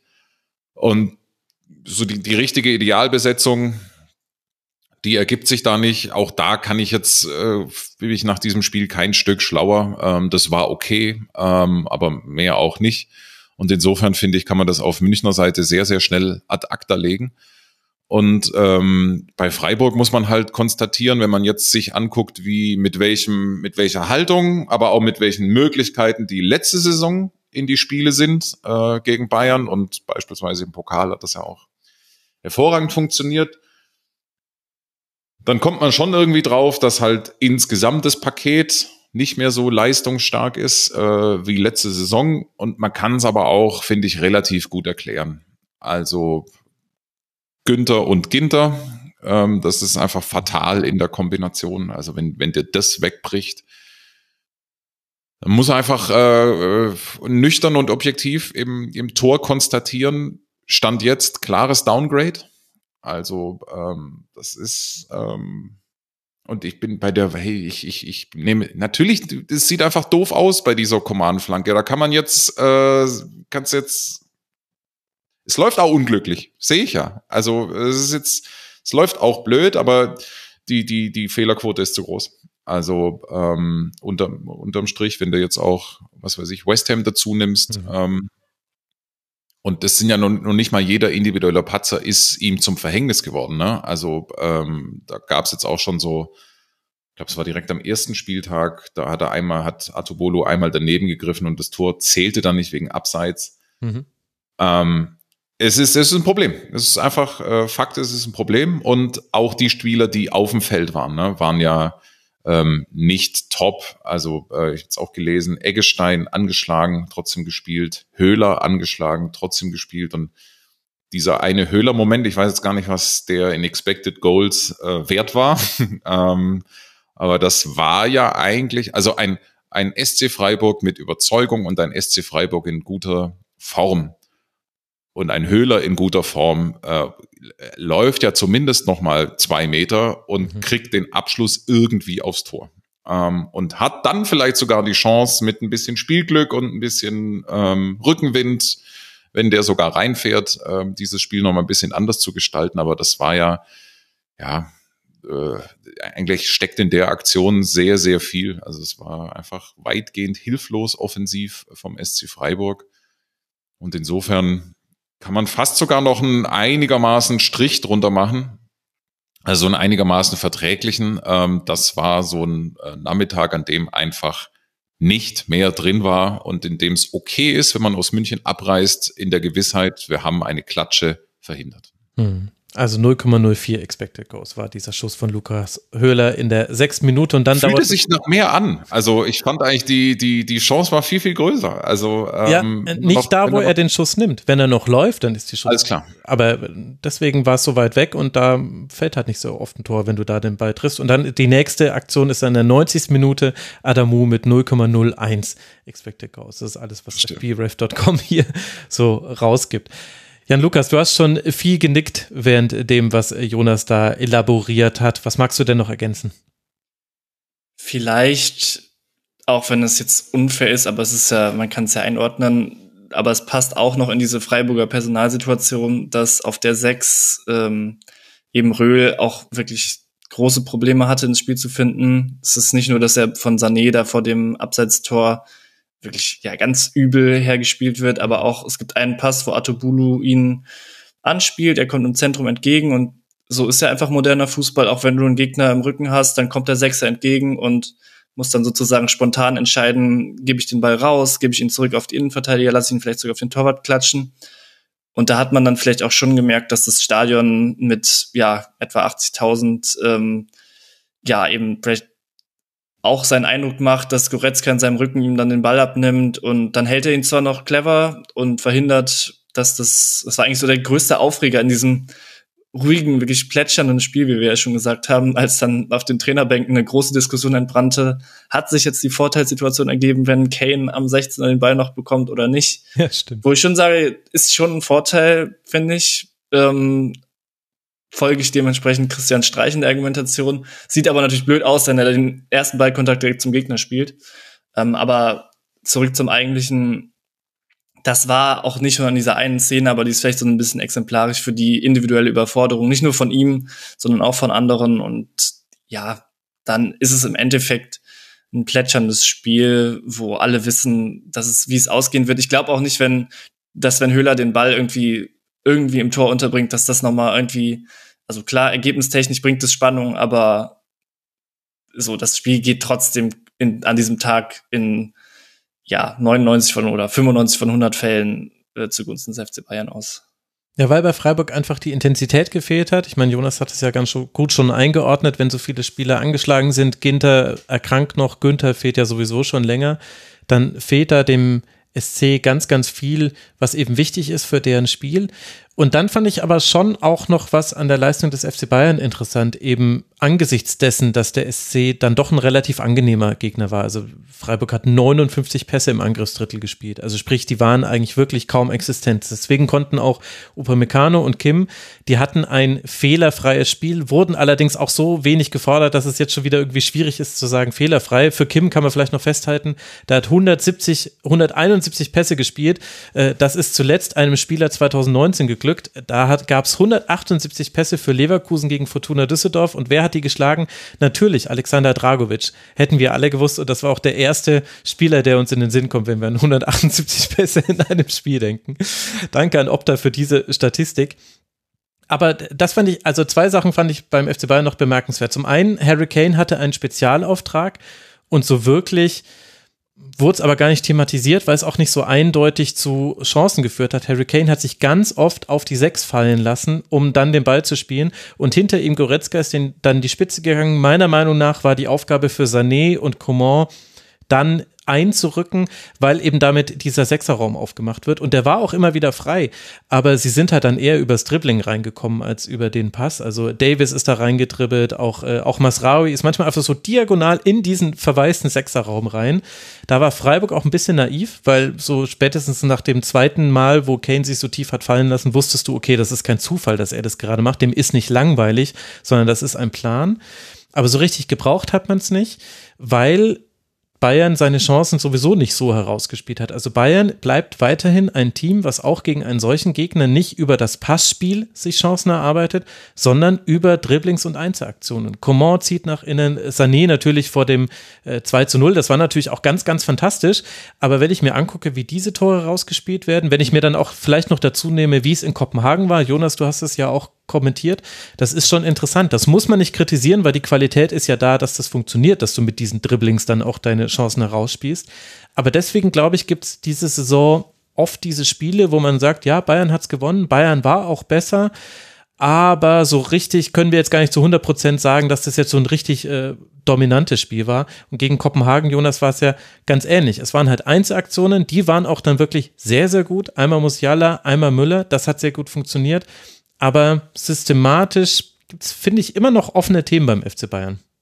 Genau so ist es. Also ähm, es, es, es, es ist eigentlich, ich, Heldenfußball ist jetzt auch äh, eins drüber, ne? Mhm. Aber es, es, es, es beruht sehr auf der individuellen Stärke und Formstärke von, von einigen Spielern. In Kopenhagen war es eigentlich, wenn du es auf den Punkt bringen willst, die Bank, die das Spiel gewinnt. Also ähm, da kommen halt einfach, da kommt drei, da kommen drei Top-Leute rein und die ziehen es dann ähm, mit, was weiß ich, du kannst es an Müller festmachen, du kannst es meinetwegen an Tell festmachen.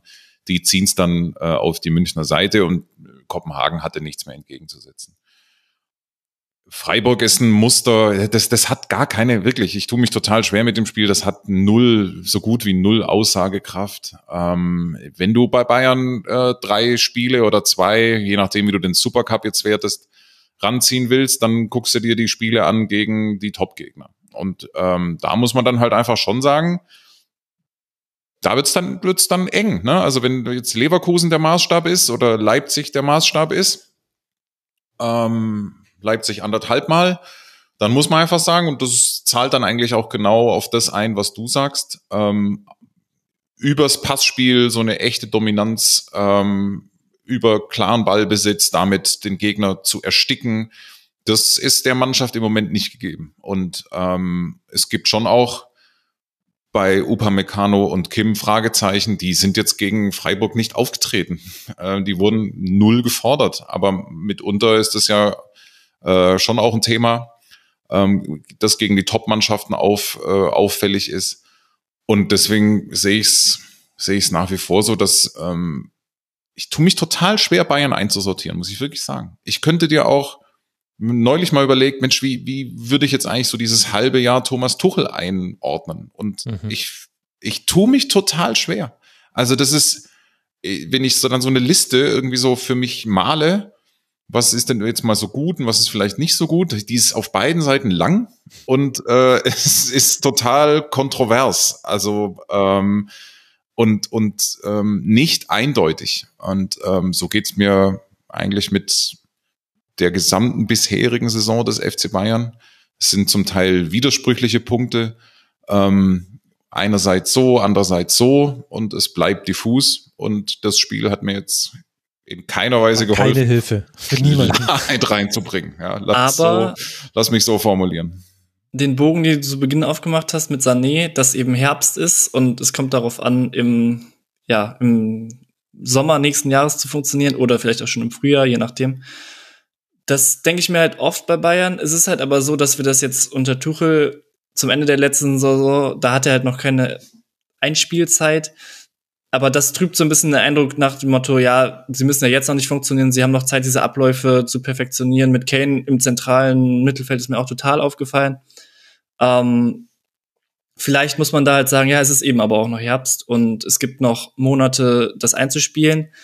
Ich glaube, es geht aber allen so, dass es so ein bisschen getrübt ist dadurch, dass dieser Start so ein bisschen holprig war und dass man daher denkt, ja, nee, das ist nicht Saisonbeginn geschuldet, sondern es ist einfach noch kein Flow, der so richtig zu erkennen ist. Du, deswegen bin ich da auch total gelassen. Ne? Also ähm, ich sehe das, ich habe da auch eher einen pragmatischen Zugang ähm, dazu und ähm, sehe es halt so tatsächlich, im, im Herbst geht's drum, jetzt den Abstand nicht zu groß werden zu lassen und äh, wenn da die, da müssen die Ergebnisse einigermaßen passen und dann ist es schon in Ordnung.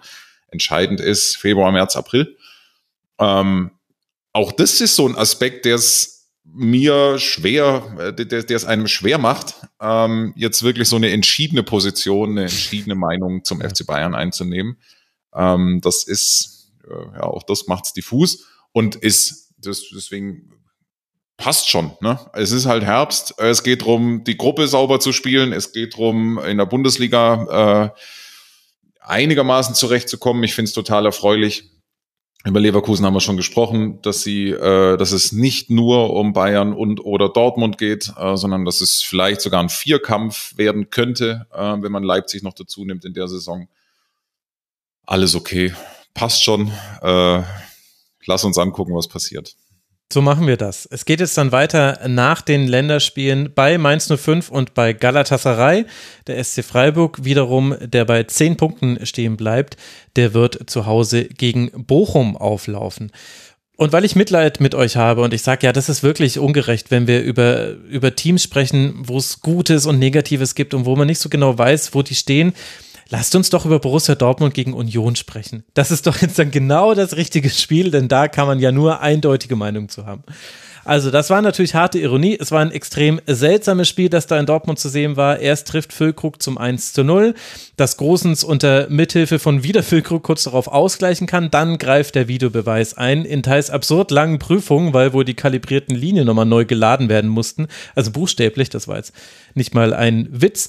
Äh, es wird vier Minuten lang ein Abseitstor von Kral äh, überprüft. Also es war als Tor dann eben wegen Abseits zurückgenommen. Kral musste auch noch verletzt ausgewechselt werden. Er ging, er ging als Torschütze vom Platz. Als er wieder auf der Bank erschien, äh, war er kein Torschütze mehr und ausgewechselt. Egal. Es gab dann nach einem weiteren Videobeweis Strafstoß für Union. Bonucci verwandelt äh, und so geht der BVB mit einem Rückstand in die Kabine. Dann stellt man auf Dreierkette um. Schlotterbeck macht mit einem Trautor, Traumtor das 2 zu 1. Brandt veredelt einen Konter zum 3 zu 2 und Riason trifft gegen seinen Ex-Verein ausgerechnet zum 4 zu 2. Damit gewinnt Dortmund, nachdem man unter der Woche gegen Milan 0 zu 0 gespielt hat. Und Union verliert, nachdem man unter der Woche in letzter Minute gegen Braga im ausverkauften Olympiastadion von Berlin verloren hatte. Schon wieder. Also für Union Berlin wird diese Niederlagenserie immer länger. Und dennoch, Jan Lukas, können wir bei beiden irgendwie nicht sagen, wo wir stehen? Oder kannst du mir deine eindeutige Antwort drauf geben für einen von beiden? Nee, das hast du wirklich auch mit der Überleitung perfekt äh, rausgestellt. Das ist wirklich so seltsam, dieses Spiel zu schauen. Auch, um das nochmal zu sagen, diese erste halbe Stunde, wo wirklich, also unübertrieben mehr als sechs Minuten VAR-Zeit waren.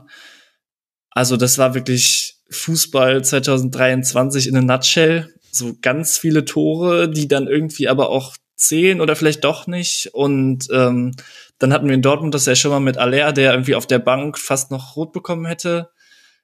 Und äh, diesmal ist eben Kral auf der Bank und ärgert sich total, dass er doch nicht als Torschütze ausgewechselt wurde mit seiner Verletzung.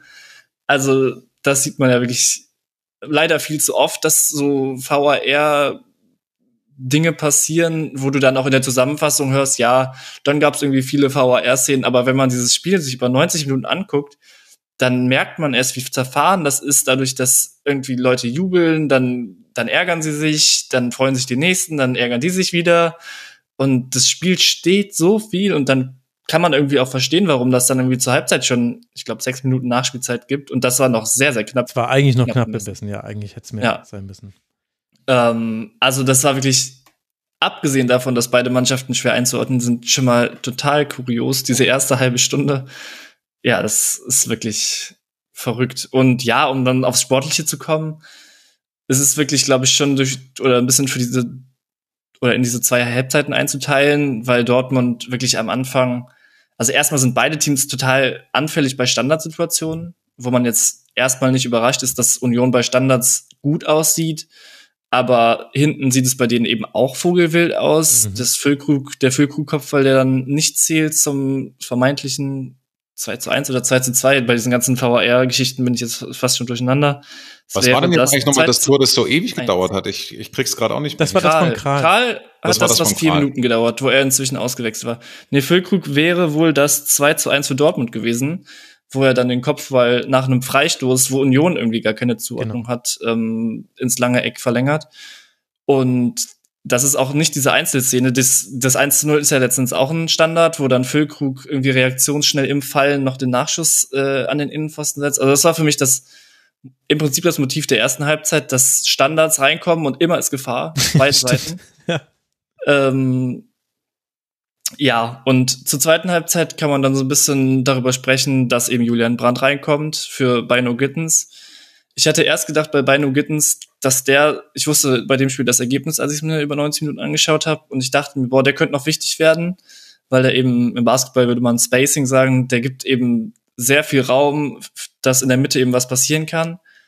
Aber in dem Fall war das fast ein bisschen kontraproduktiv, hatte ich den Eindruck, dass eben Trimmel in seiner breiten Rolle irgendwie immer jemanden rausnehmen konnte. Und als dann in der zweiten Halbzeit Julian Brandt reinkam und das Spiel irgendwie etwas zentraler wurde, da wussten die Flügelspieler oder Flügelverteidiger von Union irgendwie nicht mehr so klar. Das hat auch der Straßenkicker im wirklich sehr ergiebigen Rasenfunkforum sehr, sehr gut mit Screenshots auch rausgearbeitet, ähm, dass eben dieses etwas zentralere Spiel von Dortmund die Außenverteidiger von Union vor Probleme gestellt hat, aber auch nicht nur die, sondern im Prinzip das gesamte Unionsspiel so ein bisschen überrumpelt wirkte. Und ja, dann ist es für mich auch verdient, dass Dortmund dieses Spiel gewinnt. Es ist trotzdem ein bisschen kurios, wie die Tore dann fallen.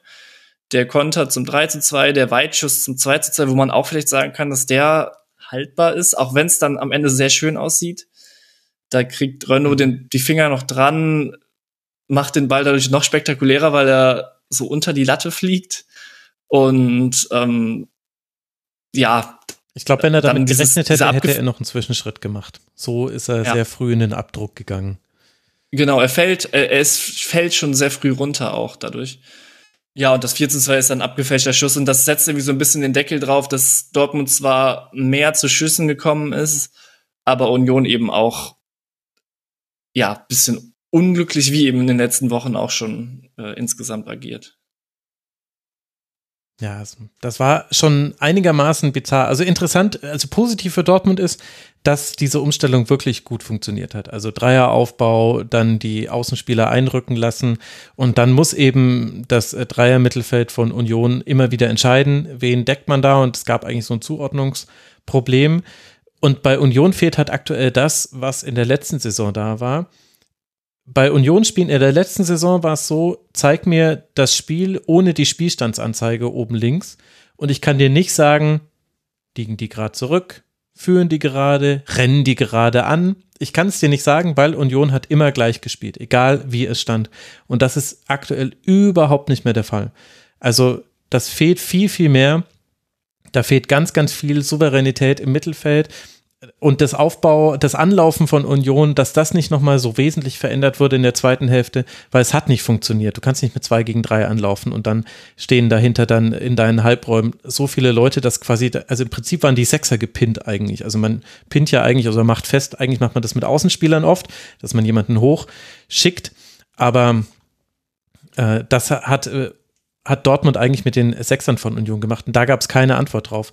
Das ist die gute Nachricht für Dortmund, dass das gut funktioniert hat. Dass man dann aber trotzdem diese Traumtore und irgendwie abgefälschten Schüsse und so weiter braucht, um zu gewinnen, das ist natürlich äh, dann eine Frage, wie man das bewertet tatsächlich. Also das kann man sagen, hat alles ganz gut funktioniert bei Borussia Dortmund.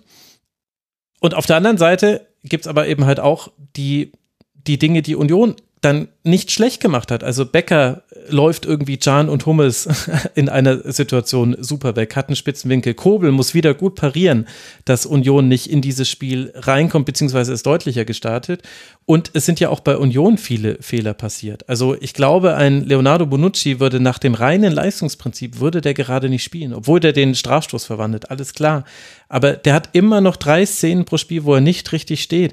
Und du siehst von Innenverteidigern keine Szenen, wo sie nicht richtig stehen. Ein Robin Gosens reibt sich auf, aber verliert sich auch manchmal in seinen Offensivaufgaben, vergisst total, dass er noch verteidigen soll. Äh, und das Mittelfeld, das habe ich ja gerade schon angesprochen, großes Problem. Ich hätte Janik Haberer ins Zentrum gezogen, das habe ich nicht so ganz verstanden, aber bin ja auch nicht Urs Fischer.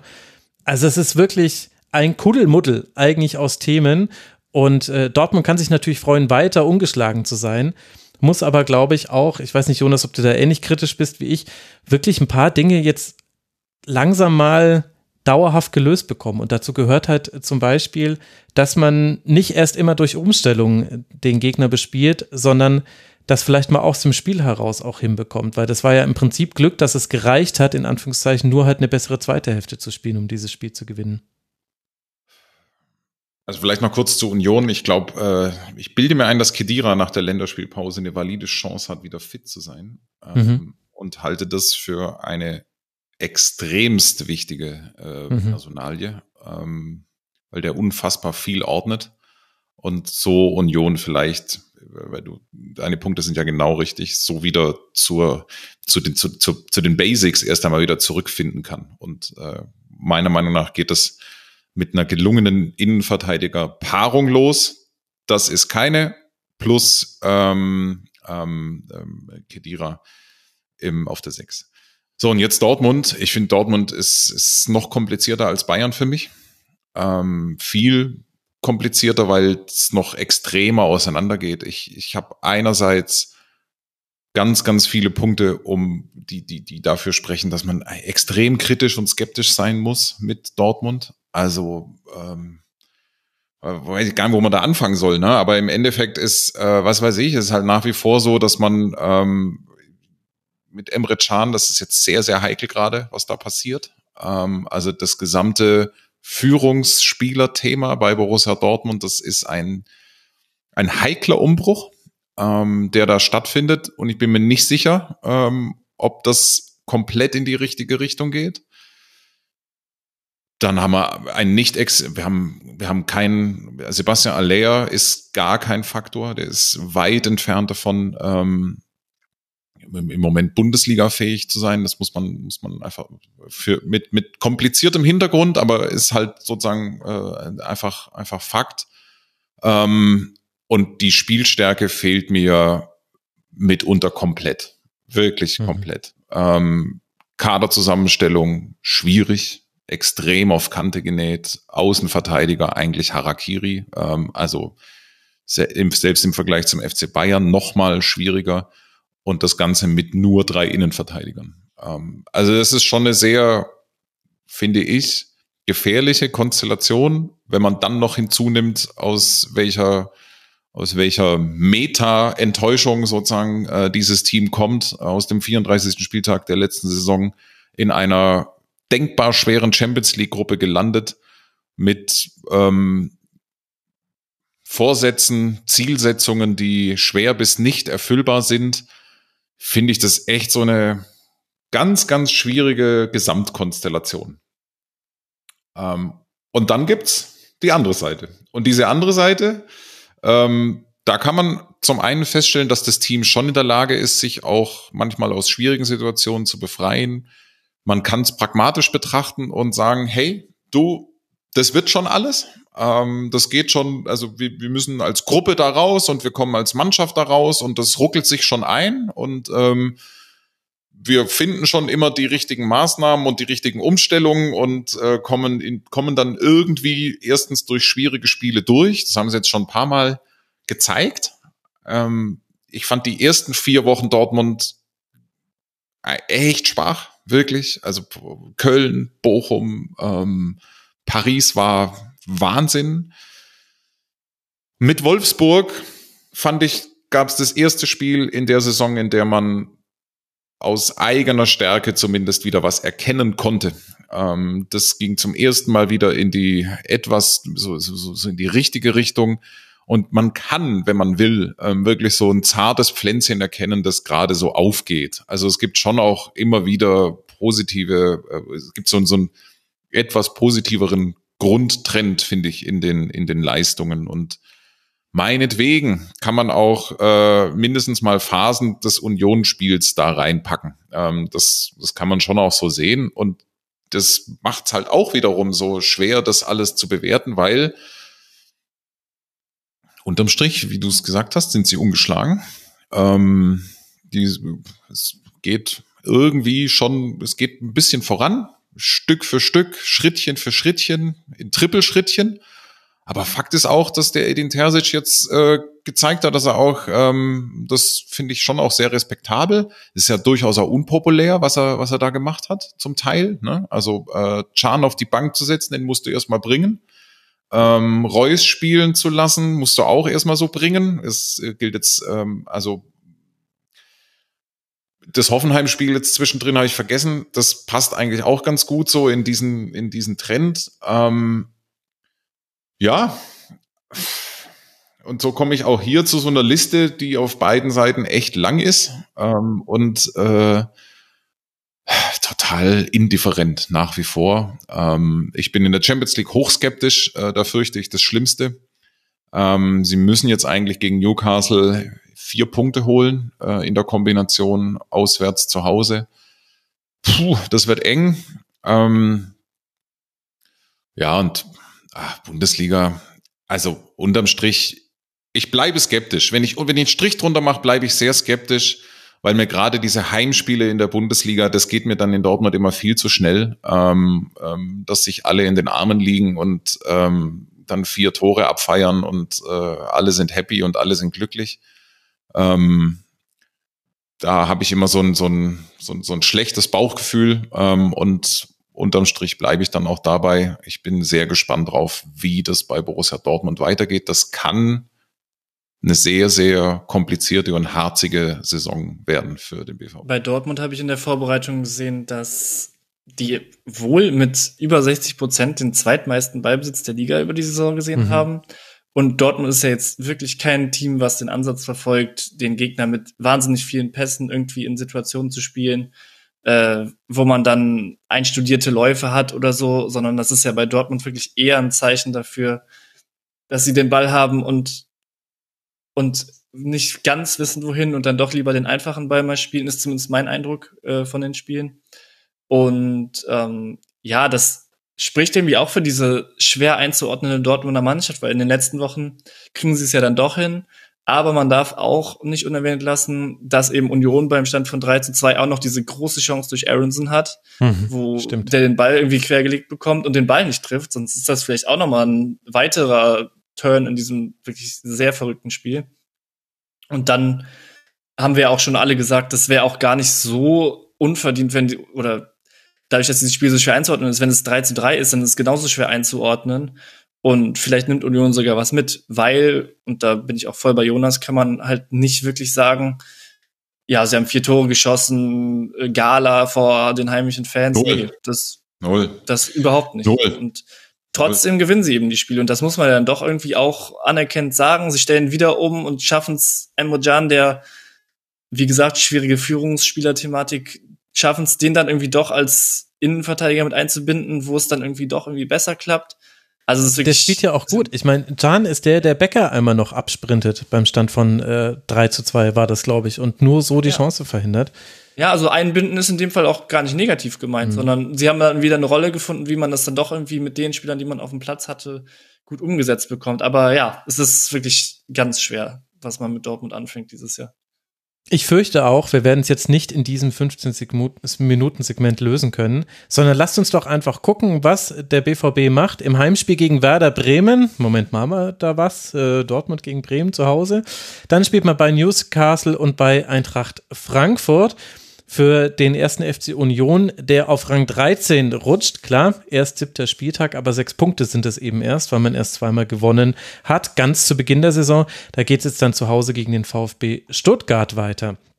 Und wenn wir Werder Bremen hier schon erwähnen, dann lasst uns doch auch das Spiel von Werder ansehen manchmal gucke ich die Spiele über Y-Scout im Real Life und da habe ich dann immer den englischsprachigen Kommentar und der Kommentator hat wie folgt kommentiert in der 92. Minute: It's a belter from Bülter that breaks Bremen's hearts. Es war eine wunderbare Formulierung, die auch wirklich auf dem Punkt war.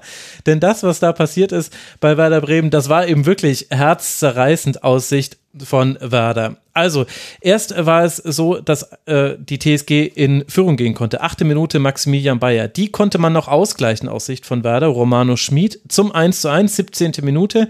Aber Grisha Prömel trifft dann in der 29. Minute zum 2 zu 1. Und dann tut und macht Werder und läuft an und läuft an und läuft an. Und in der 91. Minute trifft Jens Day nach einer Vorlage von Christian Groß, der nur eingewechselt wurde und auf dem Flügel gespielt hat, trifft zum 2 zu 2. Und man denkt sich, meine Güte, jetzt haben sie sich belohnt und dann quasi direkt danach Einwurf, der Ball kommt zu Marius Böter und der schickt seinen Belter dann eben ins Netz, also seinen äh, Traumschuss oder einen, einen harten Schuss, so würde ich es jetzt mal übersetzen.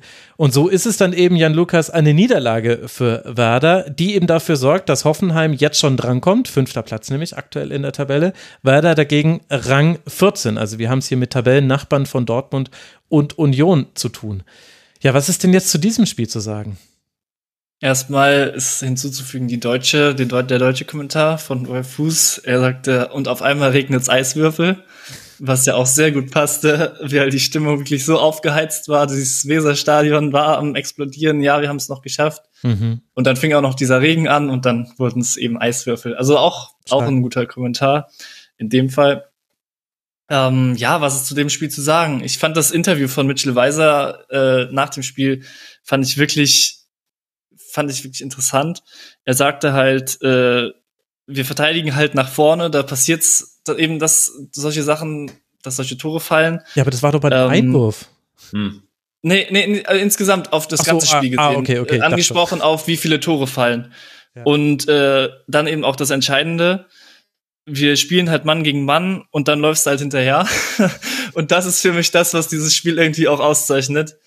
So, diese Mannorientierung von Werder Bremen hat wirklich gegen Hoffenheim, die, das muss man ihnen ja lassen, wirklich sehr, sehr gut vorbereitet waren. Ähm, hat überhaupt nicht funktioniert. Wenn man an das erste Tor denkt, was wunderschön ist, so ein tiefer Ball von Vogt, äh, so in den Zwischenraum, wo eben sehr, sehr viel Platz war, weil eben auch die Spieler clever rausgezogen wurden, dann schafft es, ich glaube, Prömel, genau, Prömel ist es, der dann eben entgegenkommt aus der vordersten Linie in diesem total verwaisten Sechserraum, spielt mit einem Kontakt durch auf den freien Bayer, der dann eben den Raum hinter der Abwehr ausnutzen kann. Also es war wirklich ein Spielzug, wo du denkst, wow, das ist wirklich all die Schwachstellen, die Bremen hat, perfekt ausgenutzt. Die Mannorientierung sorgte dafür, dass Prömel diesen Anlauf hat in die Mitte, zieht gleichzeitig den Verteidiger raus. Also es war so, so gut und es war eben nicht nur, ach, das hat jetzt irgendwie einer mal irgendwie einen Pass gesehen und Prümel hat sich gut angeboten, sondern man hat es immer wieder gemerkt, wie sie dann eben den äh, Bremer Sechser mit äh, Lünen vor Probleme stellen wollten.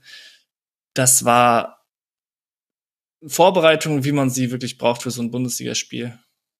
Und von Bremen eben auch am Muster festgehalten gegen individuell gute Hoffenheimer, die eben diese 1 gegen 1 Verteidigung super super ausgenutzt haben. Ja, und gleichzeitig Bremen aber auch immer noch in so einem Transformationsprozess und trotzdem spielt man alles genau wie früher. Also das ist so ein bisschen das Seltsame. Also jetzt spielt Linen auf der 6, beziehungsweise es war so, gegen den Ball war Cater oft im Zentrum, mit Ball war es dann so, dass Linen auf die 6 gerückt ist. Ich konnte aber nicht genauer erkennen, ob das jetzt quasi, äh, also wie die diese Transformation gemacht haben. Da hätte ich im Stadion sitzen müssen. Dann beginnt eben Rapp in der Abwehr, äh, Pieper mit Muskelverletzung draußen und Jinma darf mal beginnen. Das heißt, man hat auch jetzt wieder einen klareren Zweiersturm. Dux hat auch häufiger gespielt, als würde Füllkrug noch auf dem Feld stehen, hat äh, zumindest bei uns im Rasenfunk Discord jemand so bemerkt und hat von Phantompässen gesprochen. Und das sind, ist aber so eine Gemengelage, Jonas. Es tut mir leid, dass du heute immer die schwierigen Fragen bekommst. Du solltest Bayern einschätzen, Dortmund, jetzt musst du mir Werder Bremen einschätzen. Diese Gemengelage, ich krieg sie so nicht ganz zusammen. Denn für Werder ist die Situation sehr kritisch und bei Werder hat sich der Kader krass verändert und trotzdem versucht man genau den alten Fußball zu spielen. Also sprich, es gibt kein wirkliches Übergangsspiel. Wir spielen direkt in die Spitze. Wir versuchen gegenläufige Bewegungen und so weiter. Und es funktioniert ja auch immer in Teilen des Spiels. Also der Ausgleich war verdient. Werder war da besser als Hoffenheim, auch wenn Hoffenheim zwei, drei Chancen aufs 3-1 hat liegen lassen. Und dennoch überrascht es einen dann aber auch nicht, dass dieses Spiel noch verloren geht. Und das sagt ja auch viel über Werder Bremen aus, oder? Finde ich jetzt aber, also vergleichsweise fast einfach, äh, wäre jetzt im, im, im Situationsvergleich, ähm, weil da die negativen Punkte eindeutig überwiegen. Also ähm, das kann und das wird eine ganz, ganz schwierige Saison. Ähm, und ich, ich, ich tue mich total schwer mit äh, dem Abgang von Füllkrug nach wie vor der war natürlich notwendig und ähm, halte ihn für unglaublich, ist unglaublich gefährlich, ähm, weil aus unterschiedlichen Gründen, weil er, weil er fehlt als als Typ, weil seine Tore fehlen, weil ähm, er sehr sehr spät ging ähm, und ähm, glaube, dass das, ähm, das, das das tut sehr sehr weh nach wie vor. Und dann gibt's die es tut mir schwer, es tut mir weh, das so zu bezeichnen, aber natürlich die linke Außenverteidigerposition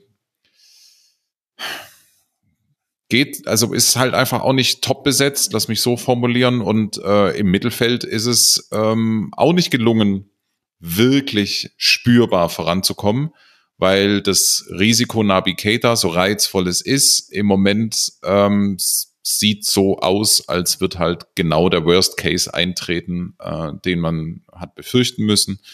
Ähm, also er ist schon wieder verletzt für alle, die es äh, nicht mitbekommen haben, wahrscheinlich für zwei Wochen mindestens. Genau und äh, äh, Best Case, ne? Und das hat halt alles blöd, also so so reizvoll das ist, ne? Und und und so, so tragisch das ist, das ist eine so eine Navigator ist so eine totale eigentlich so eine Weltfußballer ist jetzt auch zu viel, aber so eine so eine auf so eine Weltklasse-Karriere, die blöderweise im Konjunktiv ähm, bleiben muss, so wie es so wie es aussieht. Ne? Schon in, in, in Liverpool und wohl jetzt auch in, in Bremen.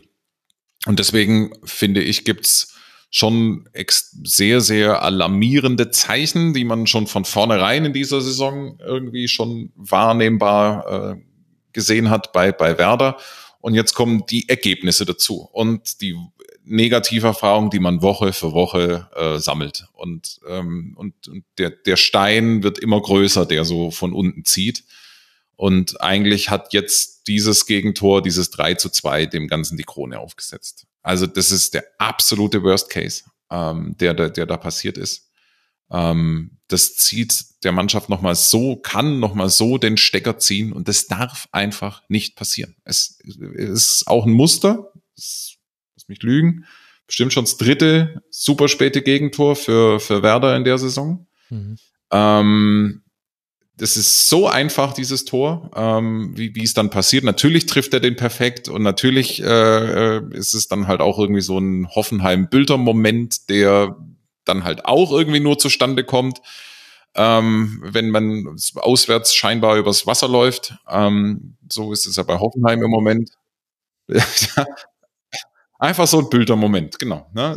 So ein äh, so einer, der immer dran glaubt und immer dran zieht und so. Das ist einfach so ein Bildertor.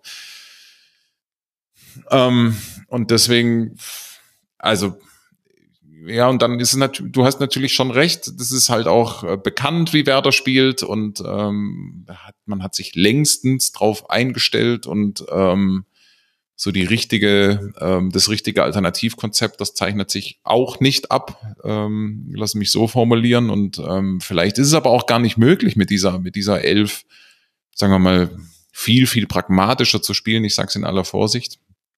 Ähm, bin mir jetzt auch nicht sicher, ob das zu dieser Mannschaft überhaupt passt. Und so entsteht halt so eine, so eine Gesamtkonstellation, die, ähm, glaube ich, den Club ähm, ja, so Richtung Winter möglicherweise auch echt nochmal vor große Prüfungen und Herausforderungen stellt. Ähm, das, hm. hm. Ja, ich, ich bin da sehr kritisch und ähm, im Vergleich zu äh, Bayern und äh, Dortmund komme ich dazu relativ eindeutigen Schluss. Aber was du zum Schluss gesagt hast, finde ich auch das Entscheidende eigentlich. Also sowohl haben sich die Gegner darauf eingestellt, als auch hat sich Bremen so ein bisschen darauf committed, dabei zu bleiben. Ähm, und das wurde auch im Forum irgendwie diskutiert. Hat man sich irgendwie zu früh committed? Hat man, hätte man irgendwie den Abgang von Füllkrug als Anlass nehmen müssen, sich neu auszurichten? Mhm. Und auch da bin ich ähnlich, wie du es auch gesagt hast, bei dem Gedanken gewesen, ja, äh, wie kann man das denn jetzt irgendwie anders ordnen? So, weil der erste Impuls wäre ja zu sagen, okay, Hoffenheim jetzt 36 Prozent durchs Zentrum oder sehr viel durchs Zentrum gespielt, einfach kriegen wir das irgendwie geschlossen. So, und da haben wir auch beim, oder habe ich beim FC schon gesagt, so diese zentrale Achse ist ja immer super wichtig, wo Bremen jetzt eben den neuen Sechser, den Lünen integrieren muss, Cater irgendwie nicht integrieren kann. Und der Ansatz von mir wäre irgendwie zu sagen, ja gut, schließen wir das Zentrum. So. Und dann ist aber eben die Frage, ja, aber wie denn? So, jetzt haben sie in der Innenverteidigung total durchrotieren müssen, aber selbst wenn alle drei dabei wären, ist irgendwie auch jetzt nicht so, dass man sagen würde, ja, das ist jetzt die total ein, eingespielt vielleicht schon, aber eine Dreierkette, wo du sagst, ja, die, die verteidigen dir im Zweifel alles weg. So mhm. Friedel auch wieder da Führungsspieler, Kapitän, der nicht so wirklich die totale Stabilität gibt. Dann mit Pieper und Stark Spieler, die irgendwie schon immer so als individuelle Spieler hoch geschätzt wurden, aber so es wird halt langsamer Zeit, dass da so ein Bollwerk irgendwie entsteht und das ist eben gerade in diesen zentralen Positionen bei Bremen total schwierig. Und dann wäre halt vielleicht ein Gedanke, irgendwie die Dreier- oder Fünferkette aufzulösen und vielleicht einen neuen Ansatz mal zu probieren. Dann hat man aber das Problem mit Weiser, dass der eben dieser gute Flügelspieler ist und ja, das ist irgendwie total schwer und dieses Committen finde ich irgendwie total deutlich, dass Bremen gesagt hat, nee, wir, wir bauen das so auf, wir haben in der Mitte ein bisschen löchriger, dafür bereiten wir vor allem über rechts unsere Angriffe vor. Aber wenn dann eben vorne nicht mehr Füllkrug und Dux sind, ist halt vielleicht schwierig. Ach, ja, also das stimmt natürlich alles, was du sagst, aber vielleicht ist es gar nicht so sehr dieses, also Abwehrbollwerk sehe ich bei Werder nicht, denn die Abwehr ist einfach nee, zu eben. schlecht. Also egal, wie viele du da hinten hinstellst. Das hast du gesehen, Maximilian Bayer, da ist natürlich gerade auch in einer, einer ganz fantastischen Form, alles klar. Aber wie der einfach äh, Nikolai Rapp manchmal hat aussehen lassen. Und klar ist Rapp jetzt auch nicht der mit 200 Bundesligaspielen auf dem Buckel, das ist mir schon klar. Aber da hat eigentlich Stärke gegen Stärke gespielt. Die beiden sind schnell und trotzdem war Bayer deutlich besser. Und Weghorst konnte machen, was er wollte. Weghorst war extrem wichtig für Hoffenheim in diesem Spiel, um eben dann den nachrückenden Spielern die Bälle aufzulegen. Deswegen Abwehrboller ist es nicht, aber du hast ja gesehen, in der Schlussphase, also so die letzte Viertelstunde, wo dann Nick Woltemade mit auf dem Spielfeld war und aber auch noch Raphael Boré. Und Woltemade und Duxch, die haben das so relativ doppelspitzenmäßig äh, gebracht. Und Boré war aber so völlig frei. Ich weiß gar nicht, welche Position er letztlich spielen sollte, weil er war überall überall mal zu sehen und bei jeder Hereingabe fünf Werder-Spieler im Strafraum. Klar, sie haben natürlich auch alles nach vorne geworfen, so kannst du jetzt nicht in der ersten Minute spielen. Aber ich fand, das hat schon ganz gut funktioniert. Und wie dann dieser Ausgleich fällt, ist natürlich dann, der Schuss war perfekt und die Flanke darf so eigentlich nicht ankommen, da wird sich Hoffenheim ärgern. Aber dass dieser Ausgleich gefallen ist, war schon folgerichtig. Und du hast auch gesehen, Jinma, da gab es diesen einen Pass, war das nicht sogar ein Abseitstor, war das in diesem Spiel? Äh, ja. Genau, da, das war ja wunderbar. Ich meine, klar, Velkovic schlägt diesen Ball, aber ich finde, du siehst schon, wie, wie Werder Bremen anders spielen könnte. Also gut, Jinma müssen wir rausnehmen, das ist eigentlich so ein alter Werder-Angriff. Also es ginge schon. Es ist halt risikobehaftet und du wirst damit auch wahrscheinlich einige Spiele verlieren, aber das tun sie jetzt ja gerade auch schon. Und sie kassieren immer sehr früh ihre Gegentore. Das hat Volker auch im Forum geschrieben. Vier der fünf äh, Spiele, die man verloren hat, da hat man in den ersten acht Minuten das 0 zu 1 bekommen. Und Jonas hat es auch schon gesagt, war übrigens genau richtig. Allein drei Gegentreffer in der Nachspielzeit. Jonas, sie kassieren spät auch noch ihre Gegentreffer. Das ist einfach so bei Werder Bremen. Aber ich habe auch das Gefühl, dass Ole Werner von gewissen Prinzipien, die man jetzt immer hatte, nicht abrückt. Dabei funktionieren die ja auch saisonübergreifend nicht. Das war ja auch, es war ja auch nicht so, dass unter Füllkrug alles ganz toll war. Oder mit Füllkrug. Unter Füllkrug ist ja ein bisschen viel gesprochen. Also ich finde schon, es gibt Ansätze, wo man was machen könnte. Zum Teil hat man es ja auch probiert. Dux und Jinma von Beginn an hatte schon eine andere Dynamik als zuletzt. Aber die Überzeugung fehlt. Und das ist, glaube ich, äh, das Problem bei Werder. Und das ist so seltsam, weil gerade in den Heimspielen hat man so viel Rückendeckung vom Publikum, dass da ja auch vieles verziehen wird. Und dass da eben auch eine schlechte erste Hälfte eigentlich ganz gut ausgeglichen werden kann. Und dann sollten wir aber noch ganz kurz auch über die TSG sprechen. Jan Lukas, wo würdest du die denn dann sehen? Also ich habe jetzt gerade schon äh, Bayer erwähnt, Prömel hat natürlich auch ein gutes Spiel gemacht, aber auch bei Hoffenheim ja Licht und Schatten. Ja, ganz kurz noch muss man, weil das, da würden sich, glaube ich, einige Bremer ärgern, wenn man das jetzt auch gar nicht sagt, diese Aktion, wo Voltemade gegen Brooks dieses Laufduell hat, der dann zu Boden geht, weil er Ach so, ja, wo Brooks das Defensivfoul zieht. Oh ja. Gepitcht wurde oder so würde man in der Kindergartenalter sagen. Äh, also er hat so ein Zwicken im Arm vielleicht gespürt und geht dann aber zu Boden. Das, da kann auch schon früher das Tor fallen und ja, äh, das Punkt, passt ja. wirklich zu den letzten 20 Minuten, wo Bremen wirklich sehr nochmal aufgedreht hat. Ja, Hoffenheim. Also ich finde, wie gesagt, gut vorbereitet, aber man kann halt trotzdem sagen, Hoffenheim hat die Spiele, die sie gewonnen haben, und sie haben ja jetzt äh, fünf müssten das ja inzwischen schon sein, Spiele gewonnen. Ähm, sie haben halt wirklich nie deutlich überlegen gewonnen, sondern sie haben gewonnen und man ist immer noch in dem Modus zu sagen, oder ich glaube, alle Gegner, die verloren haben, hätten gesagt, ja, ne, aber Hoffenheim wird nicht, nicht für immer jetzt in den Top-Teams sein, weil, also, kannst du auf zwei Seiten sehen. Entweder du sagst, ja, Hoffenheim ist genau dieses bisschen immer besser, oder ich bin aber immer noch dabei zu sagen, nee, Hoffenheim ist nicht so stark, wie sie gerade dastehen. Wie gesagt, sie, oder für mich ist eigentlich das Beispiel, dass sie wirklich einfach Qualität haben, die andere Vereine nicht haben. Und, und äh, das macht dann eben den Unterschied. Das ist vorhin beim FC das Negativbeispiel gewesen und Hoffenheim ist für mich das ja, Positivbeispiel will ich nicht sagen, weil letztendlich will ich ja nicht, dass ein Verein wie Hoffenheim so gute Spieler sich leisten kann aber sie haben sie halt nun mal und dass sie die haben, merkt man dann in der Tabelle. Und für mich ist es wenig anderes. Gute Vorbereitungen kannst du auch einfacher machen, wenn du diese guten Spieler hast. Und dass dann Bremen äh, am Ende wütend ist, dass sie nicht gewinnen. Union, Köln, Wolfsburg, das sind alles Spiele, die müssen sie nicht gewinnen. Heidenheim vor allem, wo dieses späte Spiel noch gedreht wird, das sind, das sind alles Siege, die müssen sie eigentlich nicht holen und das verschönert die Tabelle für sie doch deutlich. Fair point. Absolut. Aber ich glaube auch, dass, ähm, also ich, ich erlebe die TSG demütig. Ähm, das ist wirklich, äh, was weiß ich, ob das jetzt ein Sportdirektor oder ein Trainer ist, die sind beide noch sehr, sehr vorsichtig ähm, und das wissen die auch äh, einzuschätzen. Das, das, die wissen genau, wie die Spiele laufen. Die wissen auch, äh, ja, was sozusagen das, das, was aus, aus welcher Situation die kommen. Ähm, ich finde eigentlich, dass äh, ich würde schon so in der, in der Transferpolitik oder auch so in, die, in dieser Stärke, du hast natürlich recht, die haben im Zweifel auch die Kohle, um, ähm, was weiß ich, jetzt ein Wout Weghorst zu bezahlen. Aber trotzdem ist das jetzt auch, äh, ist das jetzt auch kein Spiel. Das ist ja auch ein Spieler, das ich finde ihn und Grilic ganz interessant. Ähm, aus unterschiedlichen Gründen, aber mit der Gemeinsamkeit, dass bei beiden so eine Art Reality-Check stattgefunden hat. Also ähm, beim einen, der sich wirklich, der, der, der die Premier League probiert hat äh, und äh, zwischenzeitlich bei einem absoluten Top-Club, zumindest dem Namen nach, war und auch möglicherweise am eigenen Leibe gespürt hat, was dann vielleicht auch fehlt, um ähm, ganz oben stattzufinden. Und bei Grilic, der möglicherweise auch nicht mit dem besten Berater-Setup ähm, zwischenzeitlich auch äh, in, in anderen Sphären, lass mich so formulieren, gedanklich schwebte.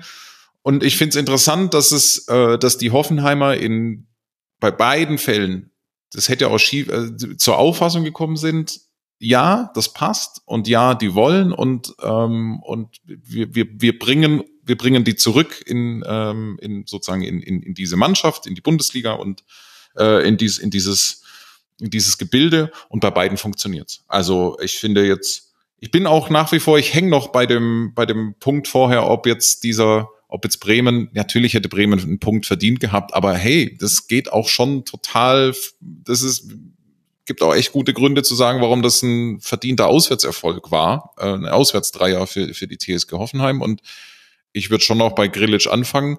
Der hat halt eine Klarheit äh, und eine, eine, eine Struktur in diesem Mittelfeldspiel der TSG Hoffenheim, die hat Bremen einfach nicht. Mhm. Ähm, und ähm, deswegen würde ich es jetzt an der Stelle sozusagen auf den runterbrechen wollen.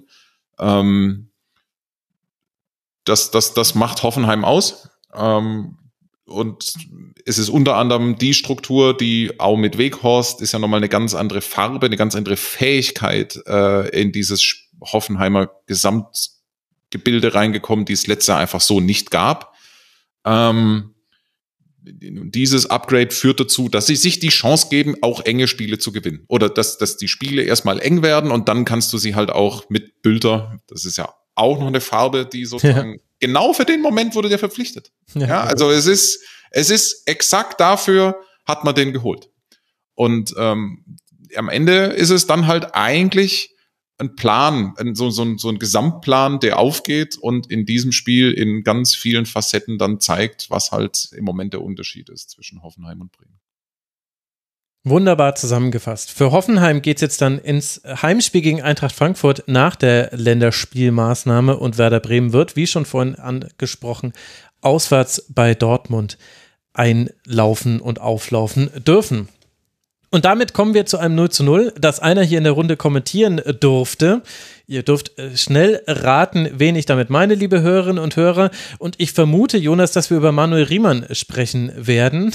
Der ist, sicher nicht immer perfekt als Torhüter, aber es gibt eben immer wieder diese Spiele, die er quasi im Alleingang so entscheidet, dass es zumindest keine Niederlage wird.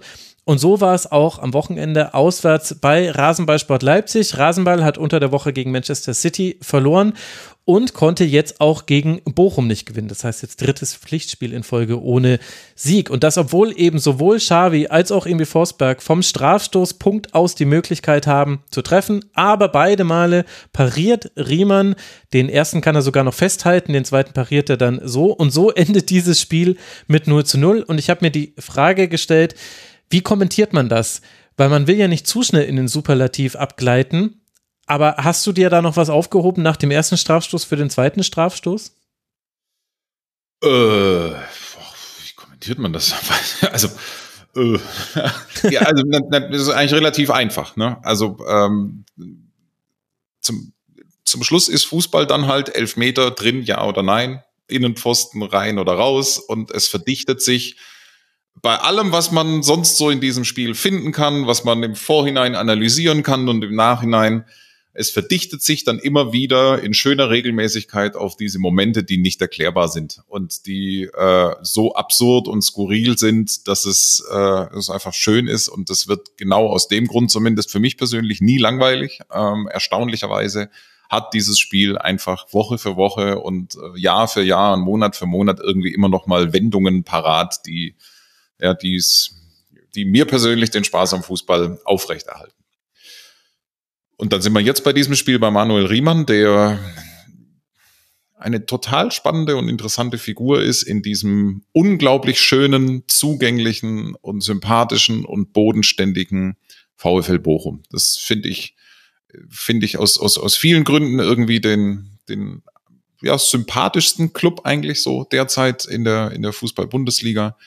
Und der Typ passt da so wunderbar rein. Und ähm, sie wissen genau, das ist möglicherweise nicht der, der, das ist kein, das ist kein leichter Charakter. Ne? Also den musst du als Mannschaft und als Club musst du den auch, ähm, wie soll ich sagen, du musst ihn zu nehmen wissen.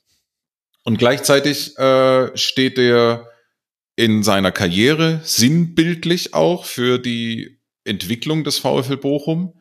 Das ist ja kein Torwart mit begnadetem Talent. Ähm, sondern das ist einer, der sich's immer erarbeitet hat und einer, der auch in seiner Zweitliga-Zeit also garantiert kein Top-Torwart war in der zweiten Fußball-Bundesliga, sondern echt immer auch so seine Patzerchen drin hatte und immer mal wieder auch so äh, seine, seine Fehlerchen. Aber einer, der sich halt in diesem Aufstiegsjahr enorm gesteigert hat und in der Bundesliga jetzt auch echt auf Strecke schon ein mehr als ordentlicher Bundesliga-Torwart ist immer mal wieder, auch mit kleinen diskutablen Szenen, vor allen Dingen aber eben halt auch immer wieder mit äh, Spielen, in denen er das Spiel gewinnt oder den Punkt festhält. Und er ist einfach ein maßgeblicher Mann für den zweimaligen Klassenerhalt äh, des VfL Bochum.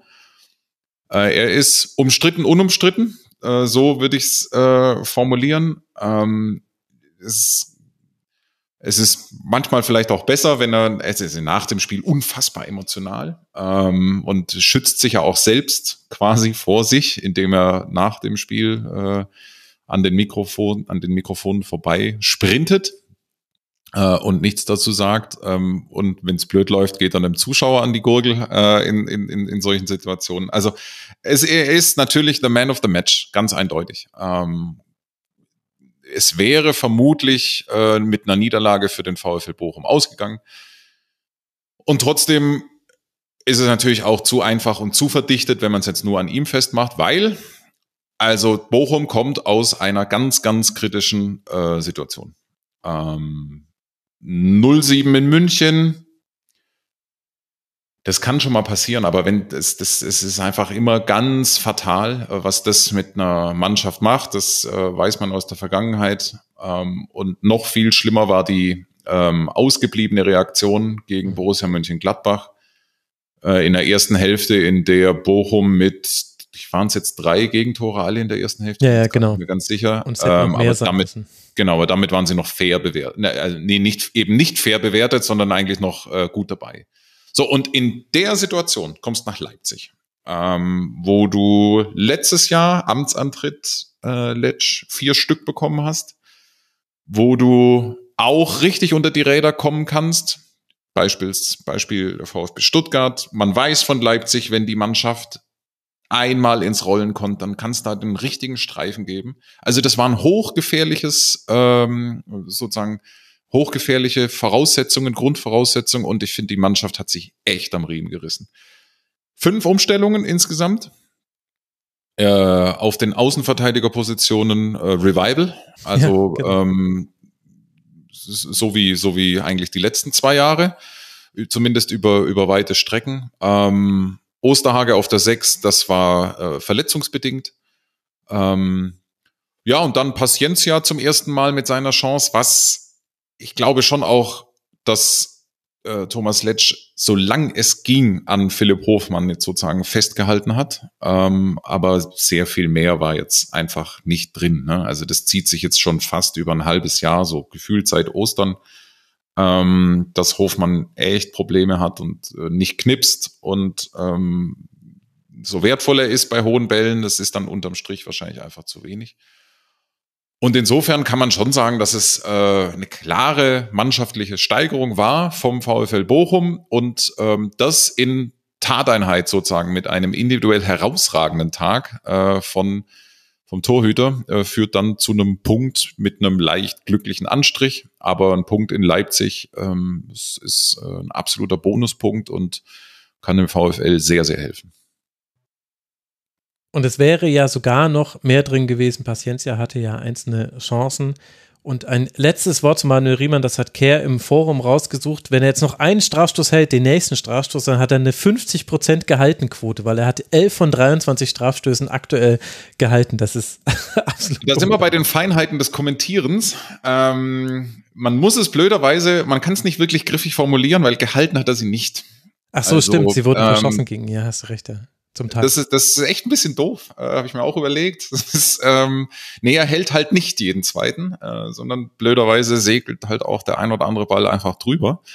Und dann ist echt die Frage, wie wertet man den? Fakt ist, er hat eine Killerquote. Also genau, bleiben ähm, wir dabei.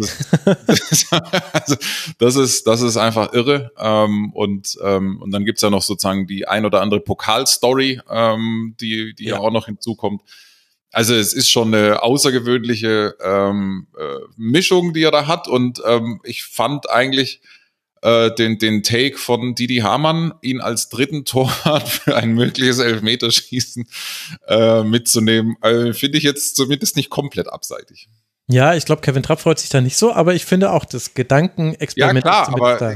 Kevin Trapp ist das bessere Gesamtpaket. Da brauchen wir nicht reden. Ja, aber wie groß ist die Wahrscheinlichkeit, ähm, dass du äh, das Tor, dass das Gesamtpaket von Torwart Nummer drei ähm, ähm, notwendig ist, wenn du die Chance hast, einen Spezialisten hm ob es dann auch ist, also ist alles sehr hypothetisch, ne? Aber ähm, ja, der, der, Gedanke, kommt, why not? Ja. Genau, ich habe es auch äh, gehört, also ich habe es gelesen äh, und äh, dachte mir, ja, ist ein interessanter Gedanke. Aber wir müssen noch kurz, Jonas, über Leipzig sprechen. Leipzig hatte natürlich den Ball, also 77 Prozent äh, Ballbesitz, extrem viel.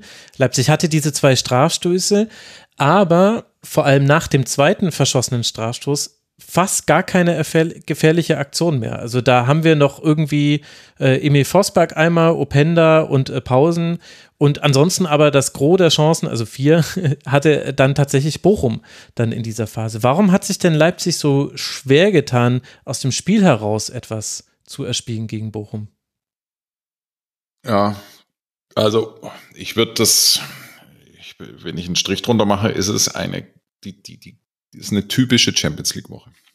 ähm, mhm. Ich finde, es ist die, die, die, die, die Königsdisziplin für einen Champions League Teilnehmer aus der Bundesliga ist der Samstag danach. Ähm, das ist schon immer so. Und äh, in schöner Regelmäßigkeit ist es so, dass eigentlich nur die Bayern diese Disziplin beherrschen. Mhm.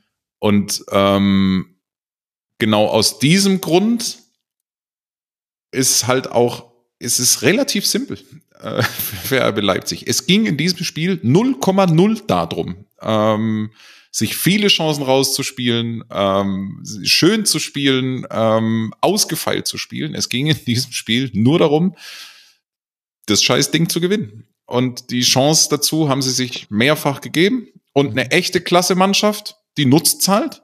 Und eine vielleicht doch noch nicht so klasse Mannschaft, die spielt halt 0-0. Und ähm, an der Stelle kann man das und muss man sich das durchaus so einfach machen. Ähm, insgesamt, insgesamt bin ich bei Leipzig trotzdem positiv.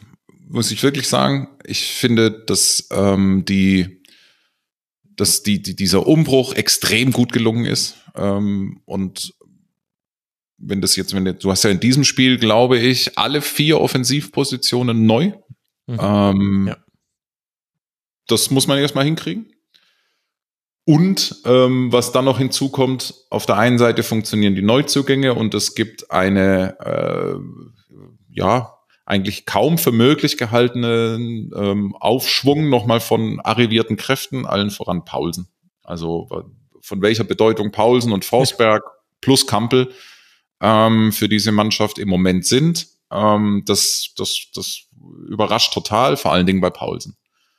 Und deswegen finde ich, wenn man jetzt auch sozusagen das 1-3 gegen Man City dazu nimmt und auch die Leistungen zuvor im Spiel gegen Bayern, äh, das ist schon echt alles gut, ne, was da dieses Jahr so äh, passiert und, und, und was da so funktioniert. Nutzt nix. Ähm, wenn du dich fragst, ist Leipzig halt schon eine Spitzenmannschaft, dann musst du halt nach dem Spiel jetzt zur Auffassung kommen, nee, sind sie halt eben noch nicht. Und das ähm, ähm, ich habe jetzt ehrlich gesagt schon das Gefühl gehabt, dass auch nach den zwei vergebenen Elfmetern schon noch was da war und äh, das zeigt ja auch die Stärke der Bank, ähm, was dann was was was dann reinkommt und was dann noch so passiert. Ähm, Paulsen kann den Kopfball machen, ähm, auch Timo Werner kommt dann noch, ne? Also da kommt dann halt einfach äh, und, und bei dem geht's ja auch ein Stück weit, sogar bei Timo Werner geht's ja ein Stück weit in die richtige Richtung, nachdem der nachdem wirklich gar nichts gelaufen ist, aber ähm, spätestens mit diesem Gladbach-Spiel ähm, gibt da wieder Ansätze. Ähm, also das hätte schon auch noch spät funktionieren können. Letztlich, wenn du zwei Elfer nicht nutzt, was, was, was, ist, ist alles, alles Mumpitz, was wir Marco danach. Rosa hat gesagt, äh, eigentlich verlierst du das Spiel damit nur zu. Eigentlich verlierst du das Spiel sogar noch, ne? Also das ist, das ist tatsächlich wahr. Also, wenn du zwei Elfer nicht nutzt, dann kannst du wirklich froh sein. Ähm, insofern ambivalent. Ähm, das große Ganze bei Leipzig finde ich echt gut. Ähm, das finde ich wirklich von, von, von Beginn an. Ähm, und die haben wirklich auch den Grundstein gelegt für eine, für eine, für eine sehr, sehr spannende Mannschaft, weil ja nur Simons in Anführungszeichen ein Leihspieler ist und bei allem anderen hat Leipzig echt gute Karten. Mit der Einschränkung, dass natürlich halt so ein Spiel, das muss einfach, äh, das musst du einfach gewinnen, egal wie. Und äh, ja, das ist, das fehlt natürlich an der Stelle. Es sind wiederum zwei Punkte, äh, die jetzt nicht mit dabei sind. Und ähm, ja, für Leipzig blöd. Absolut unnötig. Ich glaube, da gibt es wenig äh, zu ergänzen. Zumindest habe ich Jan Lukas nur viel nicken sehen. Leipzig wird es dann nach den Länderspielen in Darmstadt spielen und dann zu Hause gegen Belgrad. Für den VfL Bochum, der sich jetzt mit vier Unentschieden vier Punkte erspielt hat, geht es weiter beim SC Freiburg und dann zu Hause gegen den ersten FSV Mainz 05. Und dann wollen wir zum letzten Spiel dieses Spieltags kommen, noch nicht hier in der Sendung, aber vom äh, kalendarischen Aspekt her. Am Sonntagabend hat die Eintracht Frankfurt den FC Heidenheim empfangen und das Ganze nach einem schwierigen Auswärtsspiel mit einer 1 zu 2 Niederlage bei Saloniki inklusive Rudelbildung und roter Karte gegen äh, Kevin Trapp. Das war alles eine ungünstigste Ausgangslage und dann ja auch noch gegen einen in der Regel sehr gut organisierten Gegner. Also Jan Lukas, da war wirklich Stolperpotenzial da für die Eintracht. Am Ende ist man aber nicht gestolpert. Im Gegenteil, Hugo Larsson in der 39. Minute und Ansgar Knauf in der 72. Minute zusätzlich zu einem verschossenen Strafstoß von Ngangkam sorgen dafür, dass man dieses Spiel gewinnt und richtig selbstbewusst rausgehen kann aus dieser Partie. Und das in einem Spiel, in dem es auf beiden Seiten erstaunlich viel passiert ist. Also das hätte auch ein totaler Langweiler werden können auf dem, auf dem Papier, weil ja beide sehr defensiv stark sind. Warum war das denn nicht so, deiner Meinung nach? Ja, also ich finde, man kann wirklich sehr viel von dem nochmal gebrauchen, was gerade bei Leipzig kam. Auch unter der Woche Europapokal gespielt, mhm. Elfmeter verschossen. Aber Frankfurt hat man es wirklich nicht so angemerkt, fand ich. Also sie waren in der ersten Halbzeit wirklich schon drauf und dran, irgendwie das Tor zu schießen. Ähm, Larsson hat vorher schon, schon mal so einen Schuss, ähm, der knapp vorbeigeht. Dann der verschossene Elfmeter. Und ähm, ich glaube, als es 1-0 fällt, gab es schon 5 zu 1 Schüsse aufs Tor für Frankfurt. Also sie waren wirklich, das war jetzt nicht so, dass man dachte, ach, nee, die gucken jetzt mal, wie sie so ins Spiel kommen, sondern sie waren wirklich drauf und dran zu zeigen, ey, wir können auch Tore schießen, weil das ja so ein bisschen das Narrativ gerade bei Frankfurt ist, ja, der Stürmer ist nicht da, ähm, wie schießen die überhaupt Tore? Und ich glaube, 4 zu 5 war das Torverhältnis vor dem Spieltag. Das heißt, jetzt ja, ist schon mal positiv ja auch, mit 6 zu 5. Ist jetzt, genau, ist jetzt aber auch nicht aus dem Nichts gekommen, dass man darüber gesprochen hat. Aber das wollte man eben auch zeigen. Man hat sich nicht davon äh, zurückschlagen lassen, dass der Elfmeter nicht reinging. Man hat, oder die Doppel-Acht, würde ich ja fast sagen, mit Larsson und Skiri, die wirklich sehr, sehr Gutes geschafft haben, dass das Spiel kontrolliert äh, zugunsten der Frankfurter lief. Also man hatte zwischenzeitlich, und das muss man gleich noch einschränken, nicht das Gefühl, dass es, ähm, dass es hinten anbrennen könnte. Wie gesagt, es gab dann immer mal wieder so kleine Nadelstiche von Heidenheim. Ja, und dann ist es zur Halbzeit, finde ich, eine, absolut verdiente Führung. Und auch, auch dann für mich nicht ganz verständlich trotzdem, dass Heidenheim umgestellt hat, dass sie dann hinterher mit einer Fünferkette gespielt haben. Ähm, weil, also ja, man kann sagen, gut, es musste vielleicht was verändert werden, aber so richtig haben sie die Räume nicht ganz geschlossen bekommen, auch damit. Und es war für mich auch nicht so, als hätte man gesagt, ja, man muss irgendwie in der Mitte hinten mehr Leute haben. Und stattdessen wurde eben dadurch, dass dann hinten die drei Zentralen eher wirklich sich sehr weit zurück haben fallen lassen, davor die Räume so ein bisschen aufgegeben. Ähm, was jetzt für mich nicht das Nummer eins Mittel gegen Frankfurt wäre. Und das hat mich so ein bisschen überrascht, dass man da so ein bisschen ja etwas seltsam umgestellt hat und das dann eben auch nicht. Manchmal stellen ja auch Vereine um, man fragt sich, warum machen die das? Und dann sieht man auch, oh, okay, da, das geht ja total auf. Und ich fand das jetzt in dem Fall gar nicht so. Ja, trotzdem, wie gesagt, gab's eben die Chancen und auch vor allem durch Standards mal wieder äh, bei Heidenheim. Also Kleindienst hat einen Kopf, weil äh, 55. Minute nach hm. messerscharfe Ecke von Beste von links, wo er irgendwie aus vier Metern den Ball irgendwie nicht gedrückt bekommt, weil der Schuss oder die Schussflanke ein bisschen zu hoch war. Dann gab es in der 74. Minute, kurz nach dem 2-0 für Freiburg, äh, Freiburg Frankfurt, ähm, noch durch äh, Beck diese Aktion, wo wir sicherlich gleich noch über Trapp reden werden, der jetzt gerade ja schon von uns aus der National wieder rausgestrichen wurde. Ähm, die ja, Aktion holt ihn wieder rein, komm. Lange Rede, kurzer Sinn. Äh, Frankfurt hat's hat's schon irgendwie kontrolliert und obwohl es eben diese vor allem zwei guten Chancen für Heidenheim gab, ist es ein absolut verdienter Sieg und man hat ihm nicht angemerkt, dass unter der Woche Europapokal anstand. Meiner Meinung nach.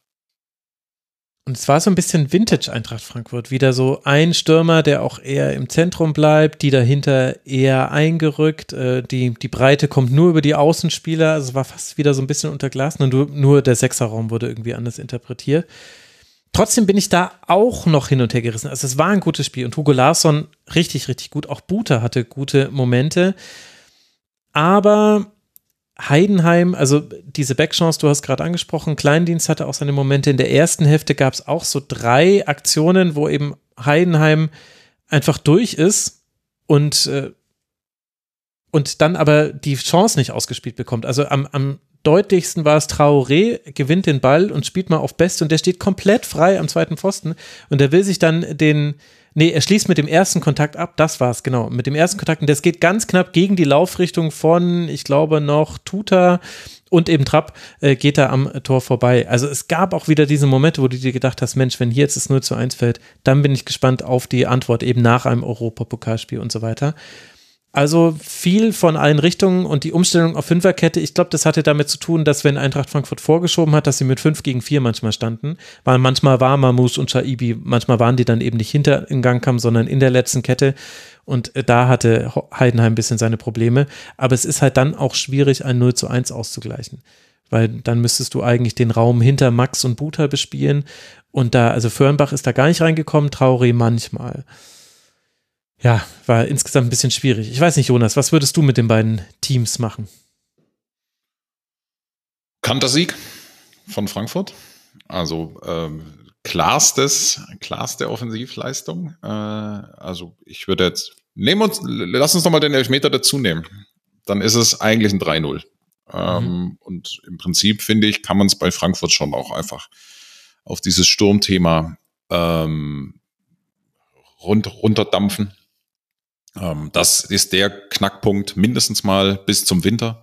Schaffen sie es, das zu kompensieren oder das zu vertuschen, dass sie ähm, ja da halt einfach, äh, wie, wie soll ich sagen, aus eigener Kraft ähm, sehr schwer äh, zu Toren kommen. Und damit steht so ein Fels und auch der Oldschool-Ansatz, ähm, so, so ein valider Punkt, der funktioniert natürlich nur, kann ja nur bis zur letzten Station funktionieren. Ähm, und ähm, in, in, insofern bleibt das die große Frage, wie kommt Frankfurt da durch? So, und das jetzt finde ich in diesem Spiel äh, gut gelungen.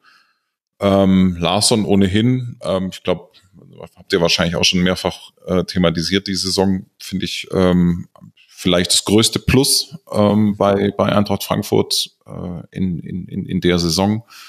Und äh, das Tor ist natürlich Zucker, schön. Äh, das ist ein, ein schönes, äh, ach, einfach so, so, so eine ja, geile Bude. Punkt. Ähm, und ansonsten bin ich, ja, Eintracht Frankfurt.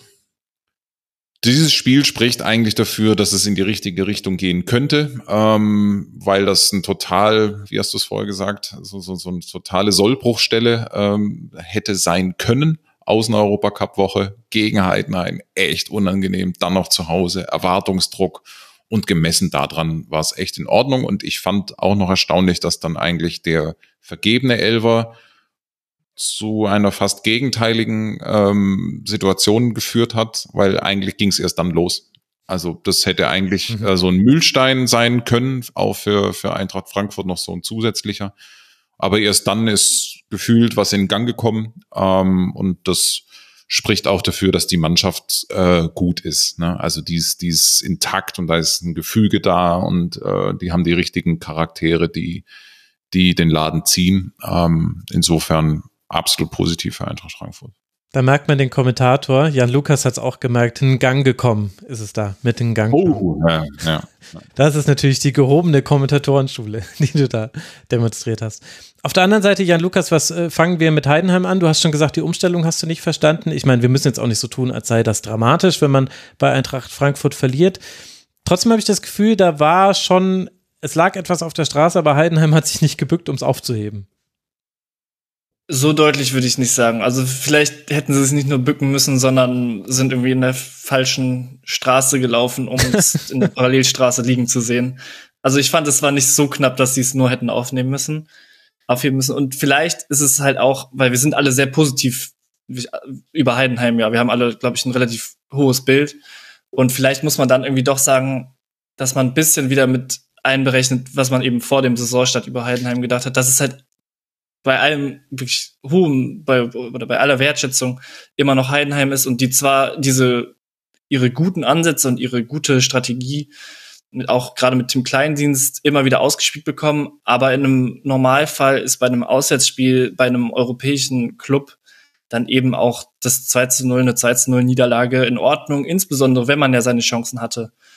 Und ähm, da wird sicherlich jetzt auch keiner irgendwie total frustriert sein bei Heidenheim, dass sie dieses Spiel nicht gewonnen haben. Ja, mit Ausnahme vielleicht von Beck, der erst diese große Chance vergibt und dann auch noch ärgerlicherweise mit einer Platzwunde vom Platz muss. Das war wirklich so ein bisschen der Pechvogel des Spiels. Ähm, ja, aber ansonsten, davon abgesehen, können, glaube ich, alle damit, damit leben. Das ist, ähm, davon ist auszugehen, äh, vor allem angesichts auch noch des größeren Kontexts, den man aber jetzt sicherlich nicht jeder auf dem Schirm hat, aber weil das äh, Petra, die ihr ja auch kennt aus dem letzten Heidenheim-Schwerpunkt, zweite Liga letzte Saison und aus dem Forum, als Frau Näher das geschrieben hat, wollte ich es hier noch kurz erzählen, denn es war nämlich auch ein Wiedersehen für Jan Zimbo Zimmermann, den Torwarttrainer von Eintracht Frankfurt. Und fast auf den Tag genau vor neun Jahren war es so, dass ihm äh, wegen einer Kopfverletzung, bei der er kurzzeitig Bewusstsein bewusstlos war beim Auswärtsspiel von St. Pauli, der Mannschaftsarzt auf der Rückfahrt empfohlen hat, lasst uns ein MRT machen.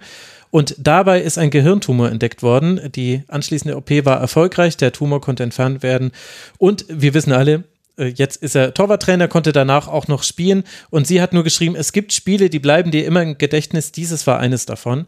Und äh, weil ich diese Geschichte ehrlich gesagt, also ja, irgendwann in der Vorbereitung mal gelesen, aber schon wieder komplett verdrängt, dachte ich, das kann man doch ansprechen. Und das zeigt ja auch ganz gut, es sind an diesem Wochenende noch viele andere Dinge passiert, unter anderem der grausame Überfall auf Israel, äh, die mit Fußball nichts zu tun haben und die das Ganze auch hier so ein bisschen unwichtig erscheinen lassen. Und das setzt es ja dann vielleicht auch in den richtigen Kontext. Deswegen wollte ich das hier noch erwähnen. Heidenheim jetzt sieben Punkte weiterhin und man spielt dann zu Hause gegen den FC Augsburg nach den Länderspielen und Eintracht Frankfurt, das wiederum jetzt bei zehn Punkten steht, wird nach Hoffenheim reisen, bevor man dann gegen Helsinki und den BVB spielt. Das ist auch eine schöne Abfolge der Spiele.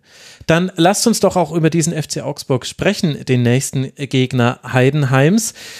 Der verliert zu Hause gegen Darmstadt 98. Wir haben vorhin Enrico Maaßen im Intro gehört, der das Ganze ein bisschen versucht hat einzuordnen und vor allem über die erste Hälfte gesprochen hat, die einfach nicht gut war. Dabei sind die Gegentreffer in der zweiten Hälfte entstanden. Tim Skarke erzielt in der 51. Minute das 1 zu 0 für den Gast. Tobias Kempe kann dann per Strafstoß auf 2 zu 0 erhöhen in der 70. Minute. Erst nach Rückstand findet dann Augsburg in gefährliche Aktionen nach dem 1 zu 2 durch natürlich Demirovic. Wäre sogar der Ausgleich drin gewesen, aber der fällt nicht. Und so, Jan Lukas, spitzt sich diese Situation beim FC Augsburg zu. Wenn du jetzt mal eben dieses Spiel mit in die Betrachtung mit einnimmst, wie kritisch würde würdest du die Lage beim FCA sehen? Ja, also letzten Endes, wenn man immer über Demirovic sprechen muss, äh, ist es ja irgendwie auch schon ein bisschen krass. Also man kann sagen, super, dass der vorangeht und Wahnsinn, was die da für einen Spieler haben. Ja. Aber es ist halt dann irgendwo vielleicht auch zu wenig, äh, wenn das eben immer das, das ist, worüber man sprechen muss. Und ja, es ist halt, nach sieben Spieltagen, finde ich, kann man schon so langsam irgendwie sagen, okay, die Beobachtungen, die man da macht, sind eine Sample Size, die vielleicht irgendwann dann groß genug ist. Und ja, sie haben jetzt fünf Punkte. Der Sieg war, boah, jetzt muss ich eben nachdenken, war gegen Mainz, genau, Mainz. die, wo es jetzt auch irgendwie kein, wo man nicht sagt, wow, das, da ist der Knoten geplatzt irgendwie, sondern es war halt ein knapper Sieg gegen Mainz. Und auch da wieder natürlich ähm, Demirovic im Mittelpunkt, also Doppelpack damals gemacht. Es ist irgendwie, ich weiß es nicht. Also ich hatte irgendwie bei Augsburg wirklich das Gefühl, auch seit letzter Saison, wo Martin Raffel, glaube ich, hier ein bisschen erklärt hat, was so Enrico Maaßen vorhat, was er verändern will, weil man bei Augsburg ja wirklich immer diese Verknüpfung hat, ja, irgendwie Rumpelfußball und die halten aber die Klasse und dann ist es irgendwie auch in Ordnung. Aber ja, also das hat ja jetzt auch irgendwie zu keiner großen Verbesserung geführt und dann muss man sich irgendwie schon mal fragen, so, und auch das wurde im wirklich super ergiebigen Forum angesprochen, so, ja, so, was ist denn, wofür seid ihr denn da? Also, was ist denn eure, also, ihr wollt die Klasse halten, das ist das Prinzip, was da vorherrscht, aber was ist so, wofür wollt ihr stehen? Wofür sollen die Menschen zugucken? Wer soll ins Stadion kommen? Ja, und dann kann man jetzt vielleicht sagen, ja, Edimirovic ist ein cooler Zocker, aber so mehr, I don't know. Es ist schon sehr, sehr dünn. Vor allem, was mir auffällt, ich weiß nicht, Jonas, ob dir das äh, auch schon ins Auge gestochen ist, wenn Augsburg da mal zurückliegt, und das passiert ja in schöner Regelmäßigkeit, dann geht's, dann geht's. auf einmal. Dann haben wir auf einmal äh, Demirovic auch mal in Aktion und manchmal sogar nicht nur Demirovic, da wird's dann völlig verrückt. Aber auch hier war es wieder bis zum Rückstand, der fällt ja erst in der 52. Minute. 6 zu 14 Schüsse, 37 Prozent Ballbesitz in einem Heimspiel, 0 zu 3 Torschüsse. Das heißt, Augsburg hatte bis zur 52. Minute noch nicht einmal aufs Tor von Schuhen geschossen. Und dann danach wird's aber besser. Man kann dieses Spiel auch 2 zu 2 noch gestalten. Und das ist das, also als neutraler Beobachter kann ich da mit dem Kopf schütteln. Ich glaube, als FCA-Fan zerreißt sich da, wenn du das siehst. Kannst du das erklären, Jonas? Es ist ein, es ist, es ist ein bisschen ein Muster, muss man sagen. Ähm, jetzt, ja, streiche ein bisschen. Es ist ein Muster schon in den letzten, sagen wir mal so zweieinhalb Jahren. Die gefährlichen Spiele bei Augsburg sind immer die gegen die in Anführungszeichen noch kleineren Mannschaften ähm, weil da offenbar wird, äh, wie wenig fußballerische Stärke noch offenbarer ähm, als sonst, wie wenig fußballerische äh, Kraft der FC Augsburg wirklich selber hat. Kurzer Schritt zurück.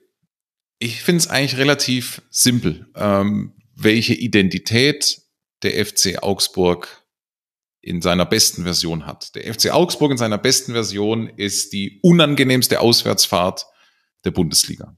Mhm. Äh, äh, man fährt nie gerne auswärts, aber eigentlich sollte man und ein Stück weit äh, hat der FC Augsburg das auch über Jahre schon geschafft. Also nirgendswo fährt man so ungern hin wie nach Augsburg, weil man da weiß, Ah, es wird, es wird, es wird Zäh. ein 90-minütiges zähes Ding mit einer Mannschaft, die bedingungslos marschiert, mit einer Mannschaft, die ein, die hundertprozentig genau weiß, was sie tut, die hundertprozentig klare Abläufe hat, die ein knüppelhartes Mittelfeldpressing spielt, äh, über die Flügel Tempo machen kann und im Zweifel einen Stürmer hat, der halt auch mal so an die Zweistelligkeit rankommt.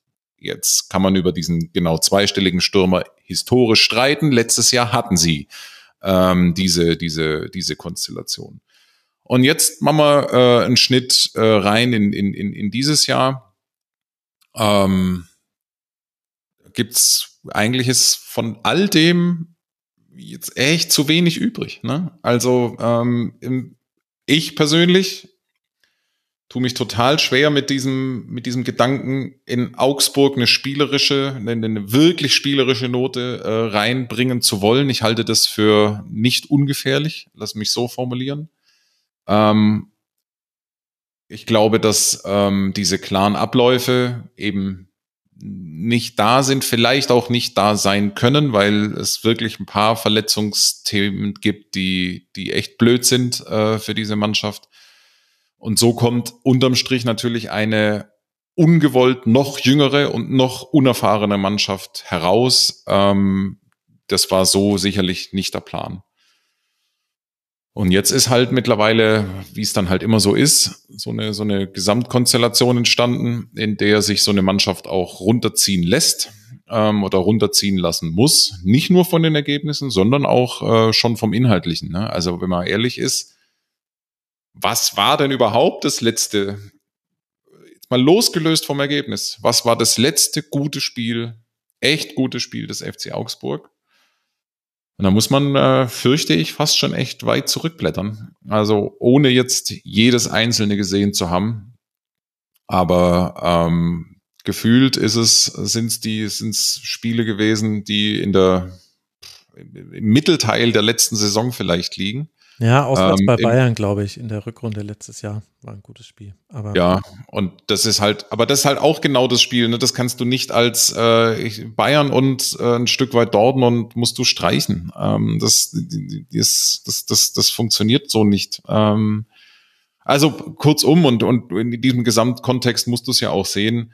Ähm, das ist jetzt echt schon ein ungefähr ein Jahr altes Problem, ähm, dass äh, der FC Augsburg da mit sich rumträgt und mit sich rumschleppt und ähm, ja, dass du das, das, dass du dann, es war ein gefährliches Spiel von Beginn an. Es war ein total gefährliches Spiel, weil du gegen, es gibt aus Augsburger Sicht genau zwei Underdogs, äh, die bei dir dieses Jahr äh, aufkreuzen.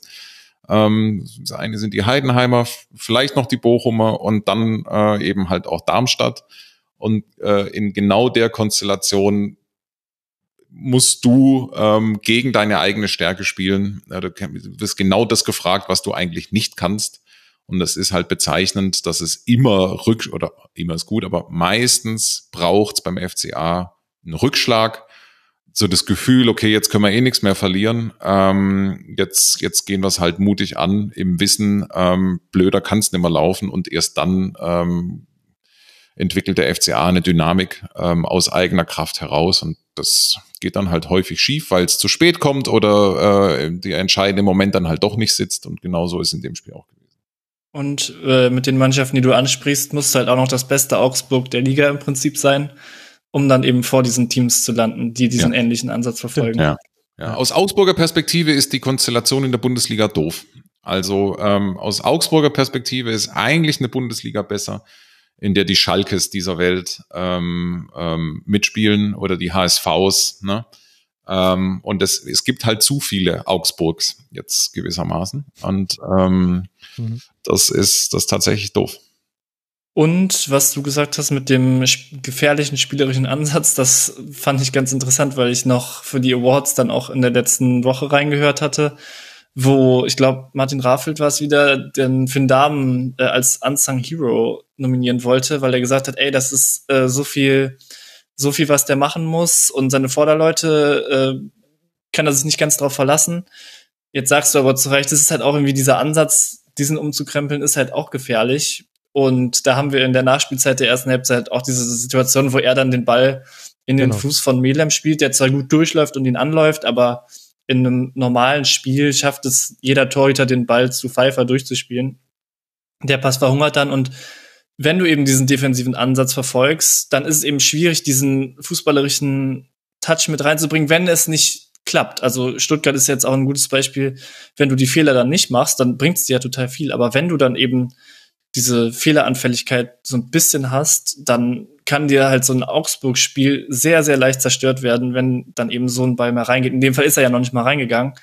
Aber so kleinere Fehler sollte man dann eben nicht machen, wenn man sich schon darauf verlässt, dass man das Spiel zerstört. Ja, und Damen, also das war kein Zufall, der hat nur 5 von 17 langen Pässen angebracht, Passquote 68 Prozent. Also er ist eingebunden ins Aufbauspiel. Das hat nicht geklappt. Man muss die kleine Klammer noch machen um den Spielplan von Augsburg, dass sich Mbabo beim Aufwärmen verletzt hat und der hat, hätte eine wichtige Rolle gespielt. Der Plan war, die äh, Außenverteidiger hochzuschieben und Rex Beschei als weiteren Achter spielen zu lassen. Also Tim Breithoff hat die Tiefe gehalten, Rex Beschei eigentlich so ein Hybrid aus Achter und Sechser und dann mit einem 3-1-Aufbau dann irgendwie ins vordere Angriffsdrittel kommen. Das war der Plan. Das hat mit Gummi überhaupt nicht geklappt. Der hatte nur 21 Ballkontakte, äh, Passquote von 43 Prozent, also Passquoten bei Augsburg natürlich sowieso Halloween-mäßig, aber das wissen wir ja inzwischen. Das ist natürlich dann noch was, was noch mit dazu kommt zu einer eh schon schwierigen Situation bei Augsburg, aber das darf man natürlich auch nicht gelten lassen als Erklärung, warum jetzt dann ein Heimspiel gegen Darmstadt 98 verloren geht. Aber Jan Lukas, dann sollten wir ja über Darmstadt schon auch noch kurz sprechen. Was hat denn Darmstadt deiner Meinung nach gut gemacht, um dieses Spiel zu gewinnen? Ja, ich meine, sie haben zwei Tore geschossen, was ja auch nicht allen, allen so gut gelingt. Sie haben mit Tim Skarke irgendwie einen guten Spieler der dann auch das Tor macht und der einfach einen super guten Schuss hat.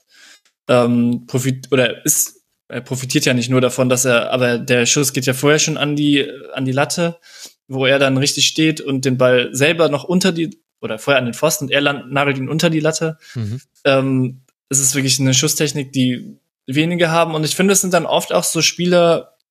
Jetzt bei Heidenheim ist das Beste, die dann wirklich mit so individuellen Schusstechniken oder Abschlüssen eben so den Unterschied machen in so engen Spielen.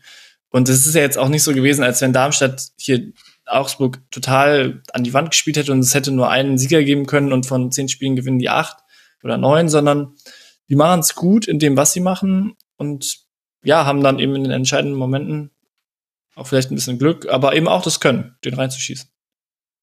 Ja, und das Interessante ist, Darmstadt schafft es eben, sich auf die Situation anzupassen, auch spielerisch. Also äh, Thorsten Lieberknecht hat nach dem Spiel gesagt, der Plan sei gewesen, über ruhigerem Ballbesitz ein bisschen Selbstbewusstsein aufzubauen, was eben durch so manchen Spielverlauf in der Vergangenheit verloren gegangen sei. Und das konntest du richtig erkennen. Also Kempke hat, also generell sind ja diejenigen, die nachrücken aus dem Sechserraum, die sind immer extrem wichtig bei Darmstadt. Das ist halt oft Melem. Melem hat jetzt diesmal eher so Achter, Zehner gespielt.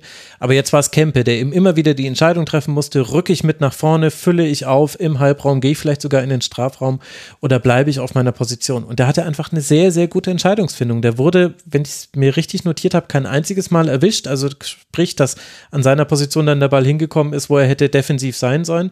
Das war wunderbar. Bader hat einen ganz tollen Rechtsaußen gespielt. Das hat im Zusammenspiel super funktioniert.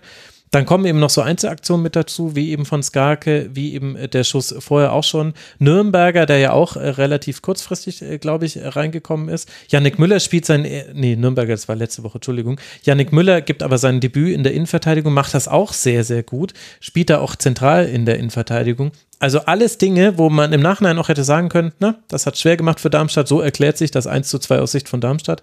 Nee, war nicht so. Darmstadt hat wirklich hier ein sehr, sehr gutes Auswärtsspiel gemacht, auch wenn das auch 2 zu 2 hätte ausgehen können.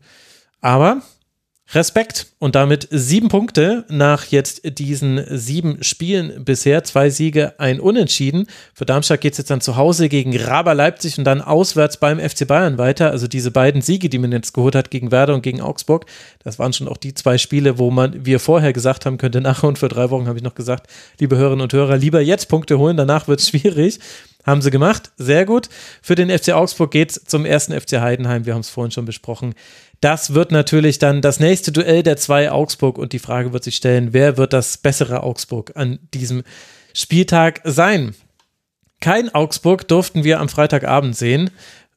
Nee, ich würde sagen, Mainz 05 spielt gerade nicht wie Augsburg. Hat es aber vielleicht früher mal. Also, Gladbach gegen Mainz 05 war diese erste Partie des Spieltags und bei uns ist es jetzt die letzte Partie mit 2 zu 2. Endet sie nach Toren von Florian Neuhaus in der 22. Minute, einem wunderbaren Fernschuss von Gruder in der 24.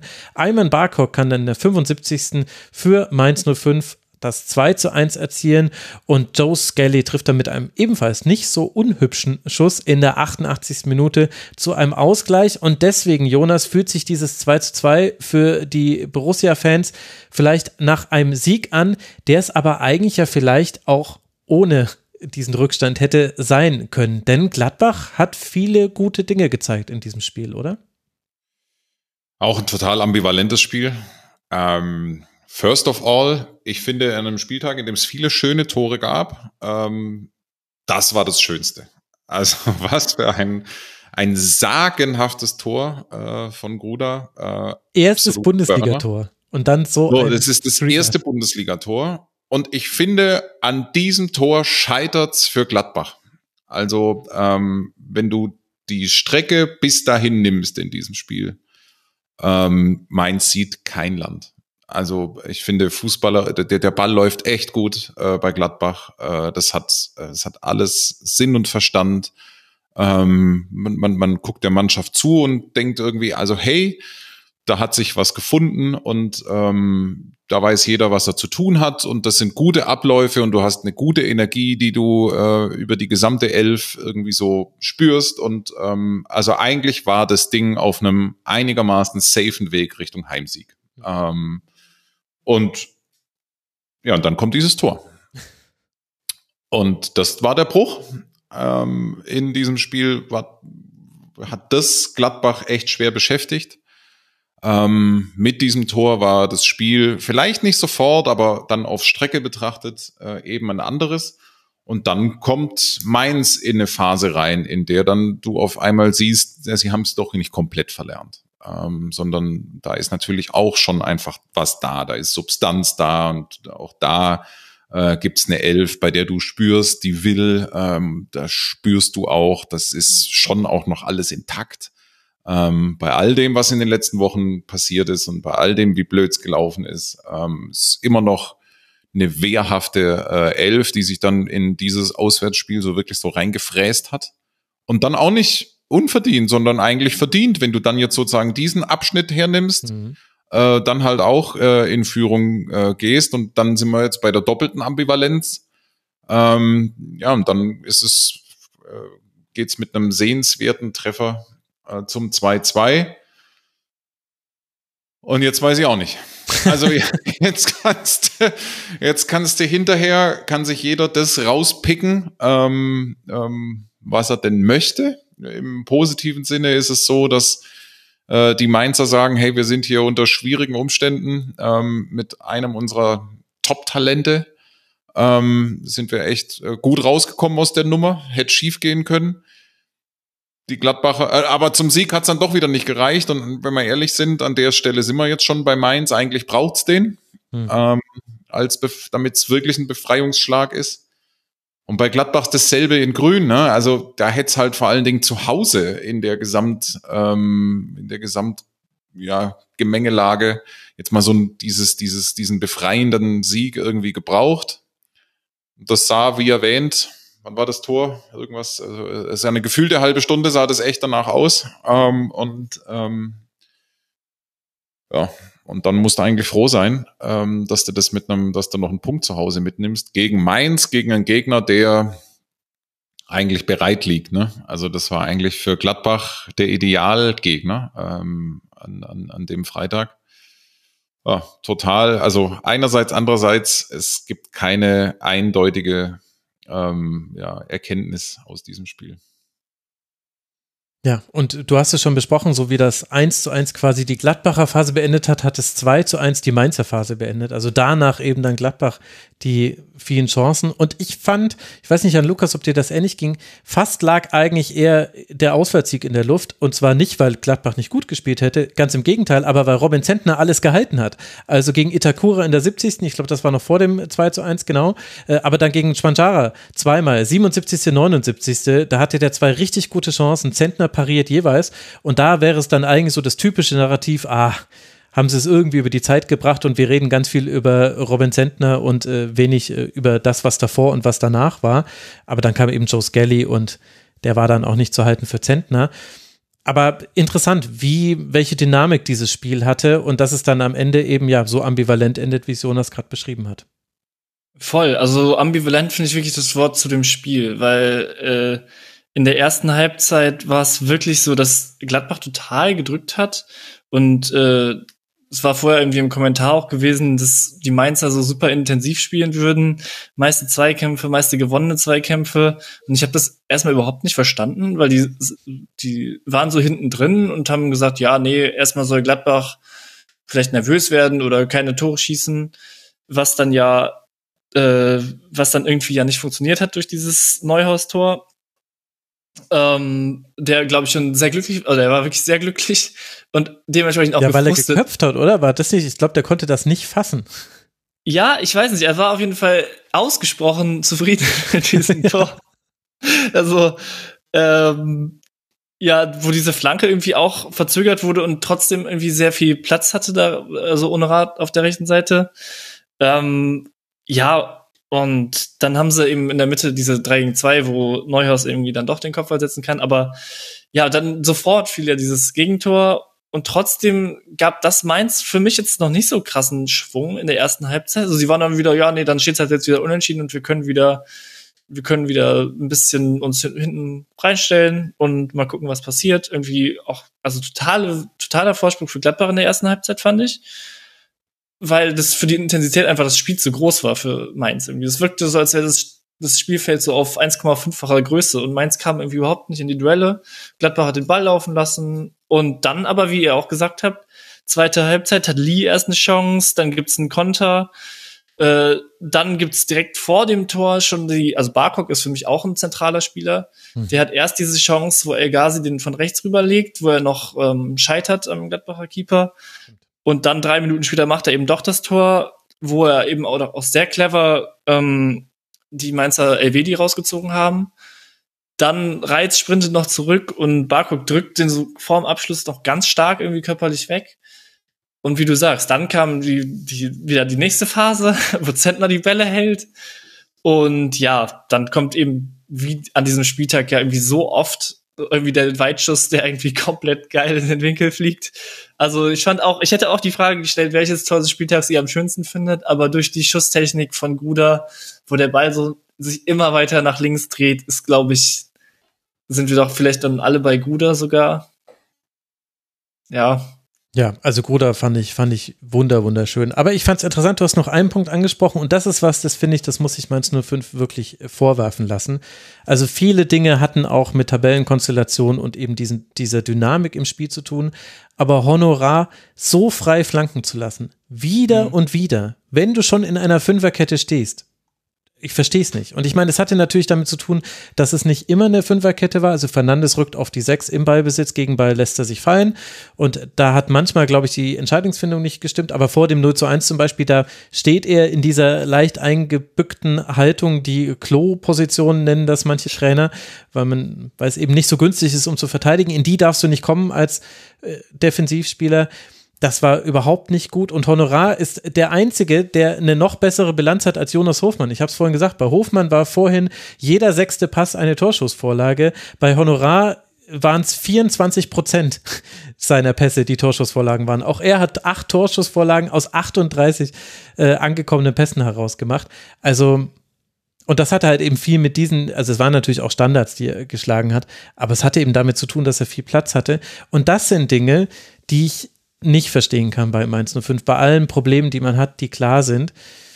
Und ja, das wirkte dann auch nicht so abgestimmt, fand ich. Also ja. es gab ja dann, also er hat super viel Zeit und Fernandes entscheidet sich irgendwie fürs Verzögern. Aber durch dieses Verzögern ist das Einzige, was passiert ist, außer dass in der Mitte drei Gladbacher irgendwie in Position gelaufen sind, mit Netz, der in die Mitte gezogen ist, Jordan, der so ein bisschen nach außen ist und eben Neuhaus, der eingestartet ist. Und das ist genau das Entscheidende. Neuhaus startet ein, so vertikal. Und Kraus, dadurch, dass Honorar so lange da außen Stimmt. den Ball hat, schiebt irgendwie immer weiter Richtung Ball, was auch sehr verständlich ist, weil letztendlich ist das ja schon ein Magnet irgendwie, dass ein Sechser sagt, oh, ich will auf der Seite, wo der Ball ist, irgendwie helfen. Äh, Kraus schiebt immer weiter raus und der Platz wird eher mehr für Gladbach als weniger. Und äh, da hat dieses Verzögern wirklich ja, Gegenteiliges bewirkt. Weil normalerweise würdest du sagen, okay, man kann vielleicht auch verzögern, jetzt vielleicht nicht an der Stelle des Strafraums oder des Spielfeldes. Ist vielleicht auch okay, wenn dann mehr Leute nach hinten laufen, aber es war, es wurde nur immer mehr Platz für Gladbach. Ja, guter Punkt. Also kein, kein gutes Abwehrverhalten. Wir sind gespannt, wie es für Mainz 05 weitergeht. Mainz, äh, Jonas hat es ja auch schon angesprochen, in der Situation, dass man jetzt wirklich mal einen Befreiungsschlag braucht. Zwei Punkte erst nach sieben Spielen. Jetzt kommt der FC Bayern hysterisch gesehen. Vielleicht ist das, also wenn ich mich richtig erinnere, war es in der letzten Rückrunde so, mit dem Sieg gegen Bayern, danach wurde alles schlechter. Vielleicht gewinnt man wieder gegen Bayern und jetzt wird es dann wieder alles besser. Äh, die haben am letzten Spieltag letztes Jahr nochmal eine extrem gute äh, Leistung auf den Platz gebracht, möchte ich. Äh, ja, richtig. Da spricht natürlich derjenige, der das damals in der Konferenz kommentiert hat. Äh, es schnürt einem die Kehle zu, was hier passiert. Es ist im ganzen Stadion zu spüren. Das war das, was du nach dem 0 zu 2 gesagt hast. Das, das weißt du besser als ich, offenbar. Ja, ja weil ich das äh, so gut, weil, weil das so gut transportiert hat, was halt wirklich in diesem Stadion los war. Also das war, na gut, aber das war die letzte Saison. Es geht jetzt dann gegen Bayern für Mainz 05 nach den Länderspielen und Borussia Mönchengladbach wird wo antreten? Habt ihr aufgepasst, liebe Hörerinnen und Hörer? Genau, beim ersten FC Köln. Wir haben es vorhin angesprochen. Jan Lukas winkt schon fröhlich in die Kamera. Noch winkt er fröhlich. Wir sprechen dann in zwei Wochen nochmal. Nee, wir gucken. Das war eine völlig unnötige Provokation. Ich weiß selber nicht, woher die kommt. Lasst uns über die Spieltags-Awards äh, sprechen. Da haben wir viele äh, Vorschläge auch aus der Community bekommen, aber mich interessiert natürlich Jonas Friedrich. Wer war dein MVP des Spieltags? Trifft mich ein bisschen unvorbereitet. ähm, ich würde tatsächlich gerne die, ich, ich gebe Ihnen dem DFB-Schiedsrichterteam. Ähm, einen Spieltag ohne, ähm, mit, mit, mit durchweg äh, guten Spielleitungen. Also wir reden über einen Spieltag, an dem es keinerlei, nahezu keine Diskussion über die Unparteiischen gibt, die kriegen immer auf die Fresse. Ähm, das ist auch so schön einfach und das, äh, sie machen es einem manchmal auch leicht. Ähm, aber dieses Mal würde mir wirklich keine Situation einfallen, ähm, bei der es irgendwie einem Trainer leicht gemacht wurde, möglicherweise auf den Schiedsrichter zu gehen und äh, darüber ähm, eine Leistung oder ein Ergebnis zu erklären.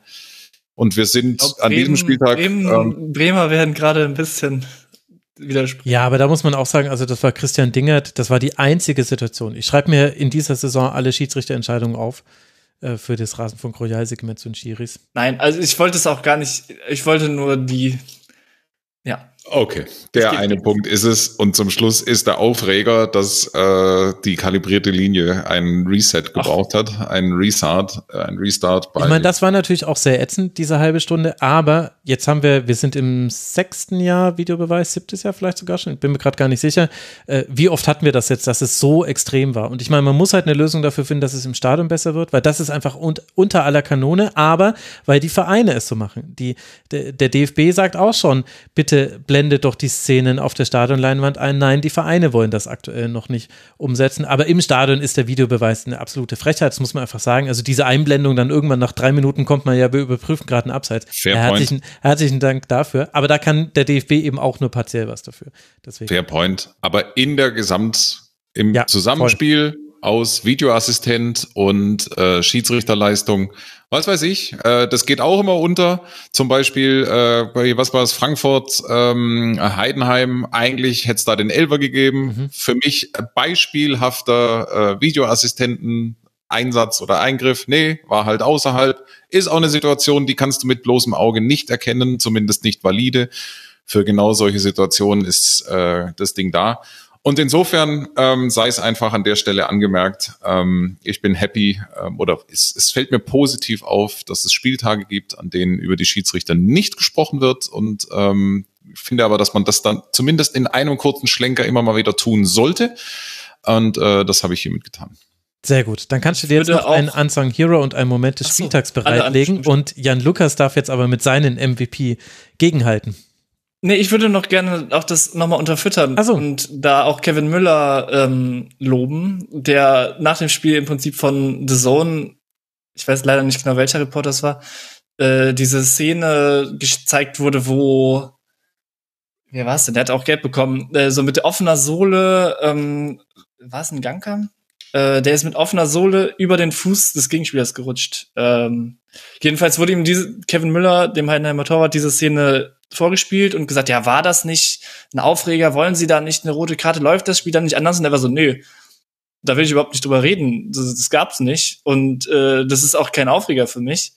Also es war wirklich dann auch in dem Fall von Spielerseite mal sehr gut ähm, gesagt, nee, also wir können jetzt hier wieder Schlagzeilen produzieren und sagen, ja, das und das, dann wäre alles anders gelaufen. Aber das Spiel lief so, wie es lief und wir hätten irgendwie Chancen haben können und wir hätten die nutzen können. Und also es war wirklich sehr, sehr gut im Interview, fand ich. Mhm, ja. Ja, und äh, wenn ich dann direkt meinen MVP äh, aus alter Verbundenheit, nehme ich dann doch den Girassi des Spieltags. Ja. Äh, ich habe den auch schon immer geliebt und war damals so traurig, dass er weggegangen wurde, mehr oder weniger, weil er plötzlich beim FC immer auf dem linken Flügel von Markus Anfang eingesetzt wurde. Äh, ich habe den geliebt. Ich habe ihn damals in wilden Diskussionen noch gegen Guido Burgstaller verteidigen müssen beim Auswärtsspiel in St. Pauli. Das glaubt einem heute auch keiner mehr. Äh, es gab wirklich, also eigentlich ausnahmslos wollten, wollte unsere Reisegruppe in Hamburg lieber Guido Burgstaller als Zero Girassi im Kader haben. Ja, jetzt look at him going, würde ich sagen. ja, aber wirklich. Guido Burgstaller, dass der hier auch nochmal erwähnt wird. Wer hätte das gedacht? Mensch, dann habt ihr ja mir ja Manuel Riemann offen gelassen. Dann nehme ich den als MVP. Das muss ja dann sein aus offensichtlichen Gründen haben wir vorhin besprochen. Ich glaube, da müssen wir nicht tiefer ins Detail gehen. Dann, äh, Jonas, äh, wer ist dein Unsung Hero? Finde ich, stellt mich vor, stellt mich vor erhebliche Probleme, ähm, weil ich immer, ich kann total schwer unterscheiden, äh, wer ist unsung äh, und wer nicht. Ähm, ist total schwer. Ich nehme Parasor Mhm. Ähm, weil es auch so ein Spieler ist, bei dem man hinterher nicht drüber spricht. Mhm. Ähm, das glaube ich, äh, also bilde ich mir zumindest ein, dass es so ist. Ähm, ich glaube, dass der äh, die, die Debatte weitgehend vorbei, die fußballerische wohlgemerkt. Ähm, und unterstrich ist er eigentlich einer der mittlerweile ähm, zuverlässigsten und ähm, ja, unauffällig, im besten Sinne unauffälligeren ähm, zentralen Mittelfeldspieler äh, der Liga, der eigentlich auch gar nicht so sehr das Profil hat. Das äh, anerkenne ich auch total. Also eigentlich war das noch bis vor in etwa anderthalb Jahren ein Spieler, bei dem alle Trainer gesagt haben, er braucht das Spiel zwingend vor sich. Ähm, deswegen hat er auch lange sozusagen eigentlich immer nur wenn als äh, spielaufbauender Innenverteidiger gespielt und hat sich da enorm gesteigert und ist ähm, nicht wegzudenken aus dieser Elf. Äh, das VfB Stuttgart spielt da vielleicht nicht die schlagzeilenträchtige Rolle, aber eine sehr zuverlässige und wichtige. Here we go, Karasor. Sehr gut. Jan Lukas? Ich habe mich da auch schwer getan. Ich hatte viele Kandidaten. Wie gesagt, Thiago Thomas war lange, lange weit oben. Ähm, ich habe auch über Nübel nachgedacht, der ja bei uns auch irgendwie nur in einem Nebensatz mhm. äh, kam, weil Wolfsburg hätte wirklich höher führen können, eben durch Thiago Thomas, der sich da gut durchgesetzt hat. Dann zwischenzeitlich, aber auch da spielte dann das Ergebnis viel zu klar gegen Marvin Schwäbe, der wirklich, also ich bin ja immer schon ein großer Fan gewesen, aber der wirklich sehr, sehr viele Bälle gehalten hat. Am Ende ist es für mich aber ein Frankfurter geworden und selbst da habe ich noch überlegen müssen zwischen Skiri aus alter Verbundenheit, der wirklich, fand ich, ein sehr gutes Spiel gemacht hat, habe mich dann aber für Buta entschieden, mhm. weil wir hatten auch gesagt, äh, Oldschool Eintracht Frankfurt, super viel über die Flügel und da fand ich die rechte Seite eben noch etwas aktiver sogar. Der hat drei Key Passes gespielt, unter anderem eben auch die Vorlage für Knauf beim 2 zu 0, wo er wahrscheinlich eher den ähm, äh, den eingewechselten Nacho, Nacho Ferry. Ferry, Super. genau. Äh, Spiel anspielen wollte, der dann aber perfekt durchgelassen hat. Aber trotzdem geht der Pass eben dahin, wo diese 2 gegen 1 Überzeit für Frankfurt ist und hat auch noch einen so ein Chase Down, würde man wieder im Basketball sagen, so ein, sprintet zurück und Chase Down grätscht in dem Fall dann, grätscht an der Auslinie für die Emotionen noch den Ball ins Aus. Also ich fand den wirklich wir haben jetzt, glaube ich, ihn gar nie, nie erwähnt. Also er ist sehr unsung und ich fand wirklich. Definitiv auch ein Hero. knapp, knapp die Hälfte der Frankfurter Angriffe über rechts, genau. Und er ist eben dann auch noch ein, zumindest ein erfolgreicher Hero. Vielleicht sind Heroes auch Leute, die nicht sehr viel Aufmerksamkeit kriegen, weil die Siege dann eben nicht stattfinden. Aber in dem Fall ist es auch noch ein erfolgreicher Hero. Sehr gut. Ich hatte schon extrem Angst, dass du mir meinen Unsung Hero wegnimmst, aber du hast ihn noch offen gelassen. Das wird euch jetzt umhauen. Lukas Radetzky. Denn Lukas Radetzky, äh, der erste FC Köln hat den Expected Goals Wert bei dieser klaren Niederlage gegen Leverkusen von 1,3. Wo kommen diese 1,3 her? Naja, unter anderem aus zwei Chancen von Erik Martel kurz vor der Halbzeit, die Radetzky wirklich, wirklich gut pariert. Und ich will nicht damit sagen, dass Leverkusen dieses Spiel verloren hätte, wenn da das 2 zu 1 fällt. Aber es ist definitiv etwas, worüber kein Mensch spricht nach diesem Spieltag. Aber es waren super Paraden. Postshot Expected Goal Wert war bei dem einen 0,36 und bei dem Nachschuss war es dann 0,94. Also nur in 6 von 100 Fällen wird dieser Schuss noch irgendwie pariert. Lukas Radetzky hat es hinbekommen. Herzlichen Glückwunsch dazu, du bist mein Unsung Hero. Und ich glaube, den hat wirklich niemand besungen an diesem Spieltag. Jonas, was war dein Moment des Spieltags? Mein Moment des Spieltags. Das ist persönlich gefärbt. Das ist Riemann. Mhm. Der hält zwei Elfer. Das gibt's alle, alle paar Schaltjahre mal. Ganz eindeutig. Sehr gut. Jan Lukas? Für mich ist das, ich habe überlegt, ob ich irgendwie dieses VAR-Gedönse nehme als negativen Moment des Spieltags, weil mich, oder weil ich es irgendwie auch kurios fand, aber halt eben als regelmäßiger Stadiongänger auch super gut nachvollziehen konnte, wie die Fans sich da beschwert haben. Ich habe mich dann aber doch für was Positives entschieden, nämlich im gleichen Spiel den Konter von Dortmund zum 3 zu 2. Mhm. Erst Julian Brandt mit dem Scherenschlag, der das Tor selber einleitet, war ja ein Unioner Standard. Ja. Und dann aber vor allem, und das ist für mich der, und wenn man es auf Sekunden runterbrechen will, das allerbeste, der Ball wird nach vorne getragen, ich glaube von Reus, und links läuft Füllkrug. Und jeder Bundesliga-Stürmer hätte gesagt, hier, ich habe nur ein, eins gegen eins, spiel mich an, aber was macht Füllkrug? Er zeigt, er rechts, zeigt rechts, rechts, rechts, da sind spiel nicht, mit, spiel genau, nicht, spiel nicht mich an, ja. spiel nicht mich an. Rechts Stark. haben wir zwei gegen eins, fast eins gegen null. Äh, und das finde ich so geil, wenn ein Stürmer, der dann irgendwie doch von uns immer als an Toren bemessen wird, sagt, nö, spiel den Ball nach rechts. So, ich lauf mit, ich bin den Verteidiger, aber ich will eigentlich gar nicht den Ball haben. Das fand ich so cool. Ja, sehr, sehr gut. Richtig äh, gute Nummer. Gott sei Dank hatte ich mir noch äh, eine zweite, einen zweiten Moment aufgeschrieben, nämlich die Doppellatte für Darmstadt in Augsburg. Eben dieser Schuss, der erst an die Latte geht und dann der Nachschuss von Skarke, der wieder an die Latte geht, aber dann von da ins Tor, weil das war so ein richtiger Wachmacher. Das war so ein richtig, richtig schönes Tor. Eins von vielen schönen Toren das habe ich noch nominiert hiermit und dann kann ich noch ein paar Vorschläge aus der Community nachliefern. Unter anderem hat Oscardo Riorio eben Jong als Unsung Hero äh, nominiert. Das haben wir vorhin schon besprochen im Stuttgart-Segment. Die beste Schusstechnik des Tages vergibt Eisernes Fohlen an Gruder gegen Gladbach, haben wir ebenfalls besprochen. Und der Kölner Keller des Spieltags, die fehlenden kalibrierten Linien im Spiel BVB Union. Auch das ist schon zur Ansprache gekommen, deswegen sei es hier nur noch mal erwähnt. Und damit sind wir am Ende dieser Folge angelangt, ihr zwei. Ich danke euch sehr, sehr herzlich. Ganz, ganz herzlichen Dank an Jonas Friedrich. Schön, dass du zwischen deinen tausend Jobs auch noch Zeit für den Rasenfunk hattest. Ich weiß es wirklich zu schätzen. Danke dir. Sehr gerne. Danke dir. Und ganz herzlichen Dank an Jan-Lukas Elskamp, den Ed Passwinkel auf Twitter. Danke dir, Jan-Lukas, dass du mit dabei warst. Und Blue Sky auch ähnlicher Hände. Und bei Blue Sky, sehr gut. Ich, hab, ich war mir nicht ganz sicher, aber ich folge dir da, glaube ich, schon, ne? Ja, ja wir haben uns. Du warst einer meiner ersten Follower, ich weiß es nicht, wie man es nennt. Wenn ich, ja. Ist also, auch von mir immer gerne wieder. Vielen Dank, es hat Spaß gemacht. War ein schönes Spiel und ich fand auch, dadurch, dass es schöne Heimspiele waren, auch top anzusehen. Also waren fast nur coole Vereine, die Heimspiele hatten. Das macht ja auch immer nur. ja, und es war wirklich. Nochmal neun Vereine gedisst. ja, aber wirklich.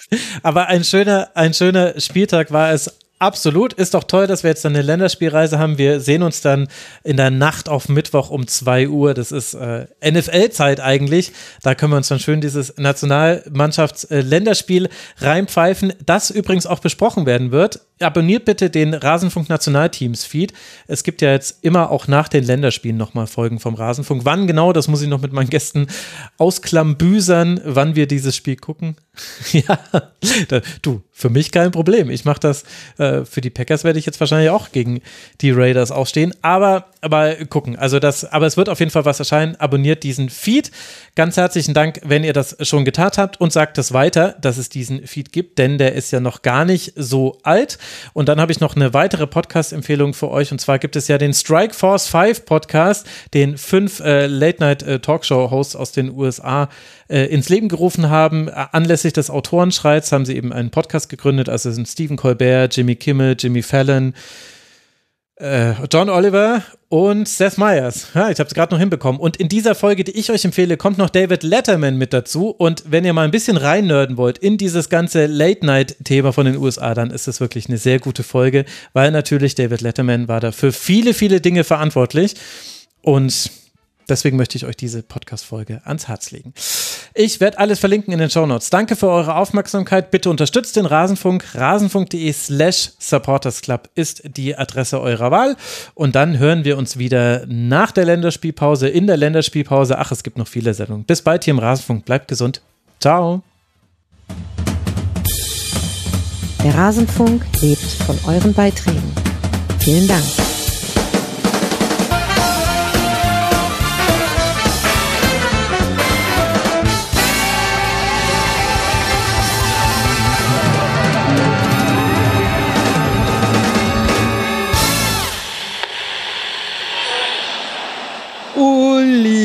Dennis.